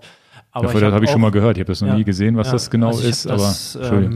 ähm, ähm, auch festgestellt, das reicht mir nicht. Also Magnesium muss ich zum Beispiel immer noch supplementieren, Okay. weil da komme ich sonst nicht mit hinterher. Und das hast du auch über das Blutbild festgestellt oder? Genau. Okay. Ja, ja, also das sieht man dann im, im Blutbild und äh, ich merke das auch selber, also auch bei den Achillessehnenproblemen, so seitdem ich da zum Beispiel bei mit Magnesium das, das supplementiere, ähm, habe ich da eigentlich auch nicht mehr so große Probleme, weil einfach die Muskelspannung ein bisschen nachgelassen Sehr interessant, weil Magnesium haben auch ganz viele, die das nehmen, die dann gleich zur Toilette rennen müssen. Ja, das ist natürlich auch. Ja. Das, das funktioniert vorm Wettkampf zum Beispiel, wer damit Probleme hat.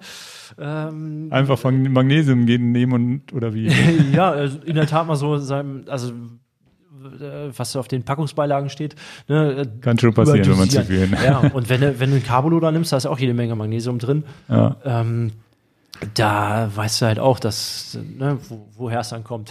Und sonst noch irgendwas hier? In, ist in dem Orthomol dann Vitamin D und dieser ganze Kram schon drin, den man sonst Genau. einzeln nehmen ja, würde? Ja, also Okay. Vitamin D nehme ich auch noch. Ähm, ja, das ist halt, das ist so, so ein Multikomplex quasi von Ja. den Zutaten her. Ja. Ähm, halt auch wirklich durch die Sportlerbrille gesehen und auch durch die Ausdauersportlerbrille auch, auch Okay. speziell drauf abgestimmt.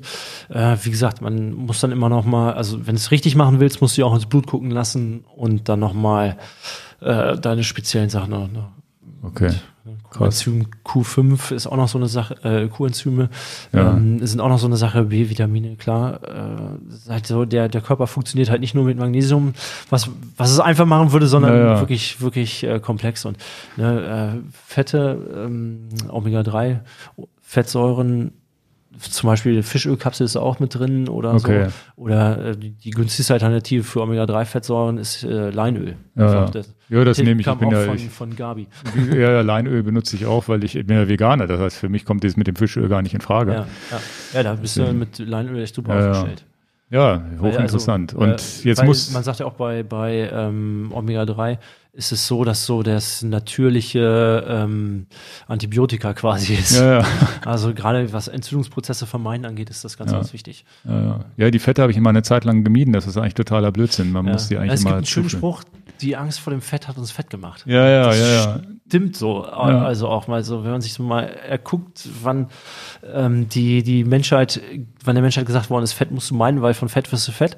Ähm, mit dem Zuge ist so, dass, ja, Ja, man muss ein bisschen differenzieren, ne? Weil wenn man das falsche Fett isst, ist es immer noch blöd, glaube Ja, ich, genau. ne? Aber Ja, ja, wenn du ja, so ja. pflanzliche Fette oder so, kannst du natürlich eigentlich gar nichts falsch machen. Ja. Und ähm, die, was wo, wo wollte ich noch drauf hinaus? Ach so, wegen der, du musst jetzt aber auch aufpassen, musstest du wahrscheinlich vorher schon, dass nicht irgendwo was auf der Kölner Liste steht, ne? Mit, Genau. mit Doping und Kram, Ja, ja. ne? Dass Also du da nicht musst du irgendwie aus schon- Versehen ja. irgendein Medikament einnimmst, da guckst du dann jedes Mal genauer nochmal drauf, oder? Ja, in der Tat. Also inzwischen weißt du halt, was du, was du nehmen darfst und vor allen Dingen was nicht. Also so Sachen wie Vic, ähm, Vic äh, Medi-Night. Äh, ist, haut dich mit auf die Dopingliste. Ist mit drauf? Ist, ja, ist, also wenn du das überdosierst auf jeden Fall. Ach, krass. Oder ähm, irgendein österreichischer Athlet wurde letztes Jahr gesperrt, weil er mit Aspirin-Komplex da zu, zu doll hantiert hat. Okay. Und das sind natürlich Sachen, das musst du, musst du auch wissen. Also da Kölner Liste, ne, die NADA hat da aber auch eine App für, da kannst du das dann ganz einfach sehen, okay, geht, geht nicht. Ähm, und äh, klar, äh, zum normalen Arzt zu gehen, wenn du Sportler bist, ne, und wenn du dem dann die Frage stellst, steht das denn auf der Dopingliste, gibt's erstmal große Augen, so, "Hä, was ist denn der denn? Und ähm, deswegen muss man da sich auch so ja, ein Netzwerk aufbauen, wo man hingehen kann, wo man weiß, dass man da in guten Händen ist und ähm, da auch nichts Falsches verschrieben bekommt. Ja. Aber wie- aber wie gesagt, als Age-Grupper war ich halt auch schon mehrfach ähm, in, in Kontrollen. Sind die, haben die jetzt auch als Profi bei dir schon geklingelt? Ja, am Und du musst- Geburtstag sogar. Echt? Ja, Ach, krass. ja, es war, ähm, da musste ich auch mal angeben, ne, muss ja, Wo der, wo- hast wo du so eine bist. App, wo du dann reinträgst? Ja, es gibt da wie? verschiedene Kontrollprogramme und ich bin in, so gesehen in dem niedrigsten drin. Da musste äh, zum Anfang des Jahres so ein, so ein mehr oder weniger Jahresplan schicken. Hm. Und dann stand er bei mir auf der Arbeit und sagte, ja, rief mich auf meinem Handy an, weil die Nummer muss ja auch angeben. Ja. Ja, Haupt, wo sind Sie denn nicht so?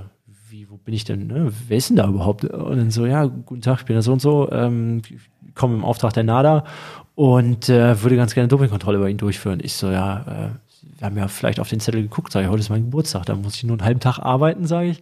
Ich sitze gerade am Kaffeetisch mit meinen Eltern und ähm, meiner Schwieger äh, und mein- meiner Schwester und meinem Schwager. So, und dann Ach, der war auf der- Arbeit und du warst schon zu Hause, ja. okay. Und dann kam der zu mir nach Hause. Ja, ja, okay. Und auch in gefühlt Raketengeschwindigkeit. Nehmen die denn Also- Blut ab oder? Nee, Ja, da war es Urinkontrolle, aber auf Hawaii war es zum Beispiel vorm Rennen so, haben sie Blut ab, mir Blut abgenommen. Okay. Und nach dem Rennen Urin. Und hier auch, wenn sie jetzt zu dir nach Hause kommen, nehmen die auch mal Blut ab oder nur Urin meistens? Bisher waren so nur Urin. Also Okay. je nachdem, also Krass. können auch beides machen. Ja, das ist ja auch, eine- auch eine krasse Geschichte. Ich habe mal gesehen, aber nehmt ihr dann im, im Profifeld oder hast du das mitbekommen, dass da dann auch viele Leute dann mit Schmerzmitteln, also das erlaubte Doping machen, dass sie sagen, ich hau mir nochmal zwei Ibo rein vorm Rennen oder sowas? Ja, sowas gibt's, aber sehen tust du das nicht. Aber also ich persönlich glaube ja, dass ähm, das für die Langdistanz Schmerzmittel absoluter Quatsch sind, Hm. Weil äh, jeder, der mal über einen längeren Zeitpunkt äh, Ibus genommen hat, weiß, dass irgendwann die Magenschleimhaut sich mal Ja, ja, genau. sich deswegen. mal meldet ja, und mal einen netten Ich Gruß würde das auch im schickt. Leben nie machen, aber ich habe das halt mitbekommen. Ich glaube, der es gab mal eine so eine Anti-Doping-Geschichte so mit, mit mit Toni Martin, der so so erzählt hat. Die sind ja so gegen Doping aufgestellt gewesen. Gab es Mhm. mal so eine so eine Doku darüber. Und dann hat er aber mal sein, sein Medizin-Dingens da offen der Kamera gezeigt. Ja. Also auch, wurde auch unkritisch äh, alles gemacht. Und dann hat er gesagt, na ja, ab und zu mal Schmerzmittel muss man halt mal nehmen, ne, wenn man so ein Zeitfahren macht. Ja. Also Ja, zumindest habe ich das jetzt so im übertragenen ja, Sinne im ja, Kopf. beim Zeitfahren ist ja, dann, sag ich mal, ja maximal eine Stunde sind durch, aber Ja, ja. ähm, so Ironman ist halt auch eine Stoffwechselschlacht und da muss der Magen 100% funktionieren. Ja, ja. Aber ich finde es trotzdem krass, dass das so, also das sind ja schon für mich, da wäre ja für mich schon eine Grenze, die ich gar nicht überschreiten wollte, weil ich immer denke, naja, Schmerzmittel auf Dauer und immer mal wieder im Wettkampf. Gut, kann das auch nicht sein. Ne? Also da wäre ich ja eher so dieser Typ, der dann sagen würde, na, möglichst auf natürliche Art versuchen durchzukommen. Stimmt, in der Langdistanz machst du dir da mit dem Magen wahrscheinlich nur kaputt. Ja. Ich Aber- weiß auch, also bei Schmerzmitteln, Aspirin und so ist ja auch so. Ja, ne, das ist so ja auch das geht ja bei, RT, geht ja bei RTFs schon los, dass Leute sich sowas reinnehmen Ja, und so. Ja. ich, also so im Breitensport ist das ja auch ganz beliebt, was ich so mitbekomme, dass man sich einfach nochmal so eine Aspirin reinpfeift, weil man denkt, man wird schneller. Ne? Ist wahrscheinlich auch Quatsch. Dann lieber rote Betesaft. Trinkst du rote Betesaft vorm Rennen? Jo. Echt? ja, das war ganz witzig. Ich hab, als ich mal bei der Dopingkontrolle war, ähm, da waren, wie gesagt, äh, auf Rodeno und Kino und so Ja. da. Und ähm, dann schaute der Arzt nur so auf die Urinprobe und sagte, ah, auch heute rote Betesaft? ja, ja, ja. Also ich weiß nicht, ne, kann jetzt nicht sagen, dass die es auch genommen haben, aber Ja, er wusste auf jeden Fall sofort, als er halt die Farbe gesehen hat, was Für los alle, war. die das nicht kennen, rote Beete findet und sieht dann auch, macht dann auch roten Urin sozusagen. ist ja ganz lustig. Also das, äh, funktioniert das denn oder ist das, weißt du es nicht? Kannst Also wissen tue ich es nicht. Also es gibt ja diese Studien dahinter, wo, gesagt wird, ähm, dass da eine Laktatbildungsrate, dass die höher ist, äh, also erst ab einem höheren Level steigt. Äh, und die Idee dahinter ist, dass der Körper natürlich dann ja später Laktat bildet. Das ähm, hat bei einer äh, Studie auch gut funktioniert. Äh, wer die Studie allerdings ganz aufmerksam liest, der kriegt auch raus, dass das bei den Leuten, die nicht so intensiv vorher trainiert hatten, die allerbeste Wirkung gezeigt hatte. Okay, Aber das heißt, gut, wenn du sowieso mal- schon ganz oben bist, bringt es vielleicht gar nicht so viel gegenüber Ja, jemandem. aber selbst okay. wenn es nur ein Prozent ist, ne, und sag ich mal, bei äh, so Kostet ja nichts. Ja, und vor allem einem konzentrierten Gemüsesaft, da kann man ja jetzt auch nichts falsch machen. Nee, der ist ja relativ gesund noch und äh, schmeckt aber nicht, ne? So, so lala, sagen wir mal so. Ja, ja, äh, ähm, ich habe mal gehört, ist äh, so auch für die ähm, Blutbildungsrate und so mit O-Saft Okay. das zu mischen. Das Ja, ja, äh, okay. nimmt zum einen den fiesen, erdigen Geschmack raus Ja, und zum anderen äh, tut man dem, dem äh, der Aufnahmefähigkeit des Körpers auch nochmal einen Gefallen. Okay. Gut, dann müssen wir jetzt mal langsam zum Ende kommen, denke ich. Ich äh, freue mich, dass du so aus dem Nähkästchen hier erzählt hast. Mal gucken, wie unsere Radsportaffinen äh, Leute das so aufnehmen. Also die Triathlon-Affinen, für die ist das wahrscheinlich super spannend. Ja. Wenn man nur Radsport macht, lernt man natürlich vieles dazu, wie Triathleten ticken. Und äh, natürlich auf der einen Seite auch ein bisschen extrem sind. Ne? Und vor allem du natürlich in diesem hohen Niveau ist man natürlich auch viel extremer unterwegs als jemand wie ich oder jemand, der mal einen Volkstriathlon mitmacht. Ich fand es sehr, sehr spannend. Danke, dass du das mitgemacht hast, auf jeden Fall schon mal. ja, gerne. Ähm, ja, vielleicht zu guter Letzt, wer gewinnt auf Hawaii? Ah, also für mich geht kein Weg an Frodo vorbei. Okay. Also bei den Männern, bei den Frauen ist ja ist Daniela Reeve eigentlich für mich unschlagbar, auch wenn ich Ja, ja, jedes die Jahr doch eher Lucy Relativ Charles, langweilig, ne? Ja. Lucy Charles die die Daumen drücke, aber ja, ähm, ja das ist einfach eine Überathletin. Und äh, wahrscheinlich, äh, sag ich mal, wird Lucy Charles irgendwann auch einfach nur ähm, deswegen nicht so viele Titel geholt haben, weil die ist ja noch sehr, sehr jung. Einfach weil die Reeve in ihrer Ja, Generation ja, ja, mit dabei genau, war. Ja, ja. Ja, und ansonsten bei den Männern freue ich mich einfach auf ein mega spannendes Rennen. Ich glaube, das äh, wird dies Jahr noch mal eine Spur härter beim Schwimmen. Also Josh Amberger hat ja gesagt, er will den Schwimmrekord brechen und ähm, jeder weiß, dass Josh Amberger und Jan ja auch, äh, also Jan Frodeno ja auch ähm, ganz gut miteinander können und ich denke, da, da wird sich ein richtig ordentlicher Zug bilden Ja. und Frodeno wird versuchen, da mitzuschwimmen. Dann gibt es einen Brownlee und Gomez, die dann natürlich sich da auch versuchen reinzuhängen und die Ja, Beine ja. zu kriegen. Ach, stimmt, die, fahren, die machen ja auch noch Und mit. Okay. äh, ja, ja, und ähm, dann werden die versuchen, dem Patrick Lange da natürlich gleich mal ein bisschen was einzuschenken und dem, dem Sebastian Kienle. Und ansonsten muss ich sagen, ja, Kienle steht für mich auch ganz hoch im Kurs. der ist gut weil- gelaufen in der 73, ne? Ja, davon auch mal abgesehen. Also für mich hat der in Frankfurt die beste Leistung gebracht, weil man darf nicht vergessen, der Junge tritt in der Wechselzone in eine Glasscherbe. ja, die Glasscherbe war so groß wie ein Daumennagel und auch ganz Ja, ja. schön, ne, wie, so dick wie eine Glasscherbe halt Ja, ist. ja. Ähm, nach dem Schwimmen fährt dann mit dem Ding im Fuß 180 Kilometer Rad, schließt das Loch zu Jan Frodeno auf dem Rad, geht dann in der Wechselzone zu einer Ärztin und sagt, hier, ich habe da mal so ein kleines Problemchen, lässt sich diese Scherbe aus dem, aus dem Fuß raus operieren. Ja, ja. Frodeno guckt auch nur ungläubig und dann läuft er das Loch zu und läuft bis zum Halbmarathon fast mit ihm Head-to-Head. ja, ja. Ne, äh, das war für mich, also wirklich, was gerade so den Kopf, das Mentale angeht, das muss unglaublich wehgetan haben. Ja, ja. das war es, was das Mentale angeht und das wird für mich Hawaii dieses Jahr auch wieder entscheiden. Ähm, auf jeden Fall die Leistung des, des Wettkampfs, auch wenn Frodeno gewonnen hat. Und klar, ich meine, Patrick Lange darf man auf Hawaii nie abschreiben. Das sind Er hat einfach schlechte Leistung jetzt immer gezeigt. seine, Ne? aber, es sind seine Bedingungen, es ist Ja, ja. seine Insel, das merkt man. Also ähm, das war ja letztes für- Jahr genauso. Überall abgekackt und Hawaii war ja, dann da. ja. Ne? Und vorher, ich sag mal, im Jahr davor, wo er das erste Mal Weltmeister geworden ist, hat ihn auch keiner so richtig auf dem Tacho gehabt. Ne? Haben wir denn irgendwelche Ausländer, die da noch mit reinfunken könnten? Ja, Brown Lee, Brown glaube ich, glaub ich nicht, dass der es durchziehen kann. Also für Gomez mich auch nicht. ist Brown Lee ähm, limitiert durch die Energieaufnahme. Das drängt sich bei mir irgendwie auf. Es Ja. ist nur ein Bauchgefühl, aber irgendwie scheint er den Sprung in die langen Distanzen noch nicht geschafft zu haben, Mhm. was die Energiebereitstellung auf den, auf den Mitteldistanzen und Langdistanzen angeht. Und ein Gomez hat natürlich auch jetzt sich letztes Jahr nicht so aufgedrängt, aber wer für mich dieses Jahr eine richtige Wundertüte wird, ist auf jeden Fall ein Cameron Worth. Ja, ja. Bei dem habe ich auch gedacht, dass der in die Top 3 vorne. Der kann sogar gewinnen. Der hat jetzt Ja. zwar, der hat irgendwie jetzt vor zwei Wochen irgendwas gewonnen mit, mit so einer Traumzeit, wo ich auch denke, drei Wochen vor Hawaii ist ja krass. Ja, es war. Aber wenn er die Leistung nochmal auspacken Ja, kann ja. und das also da. Ich, ich glaube auch nicht, dass das so gut war. Also Ja, Ähm, ich kenne das aber von, von Jan Raphael, der hatte seine Bestzeit auch eine 802, meine ich.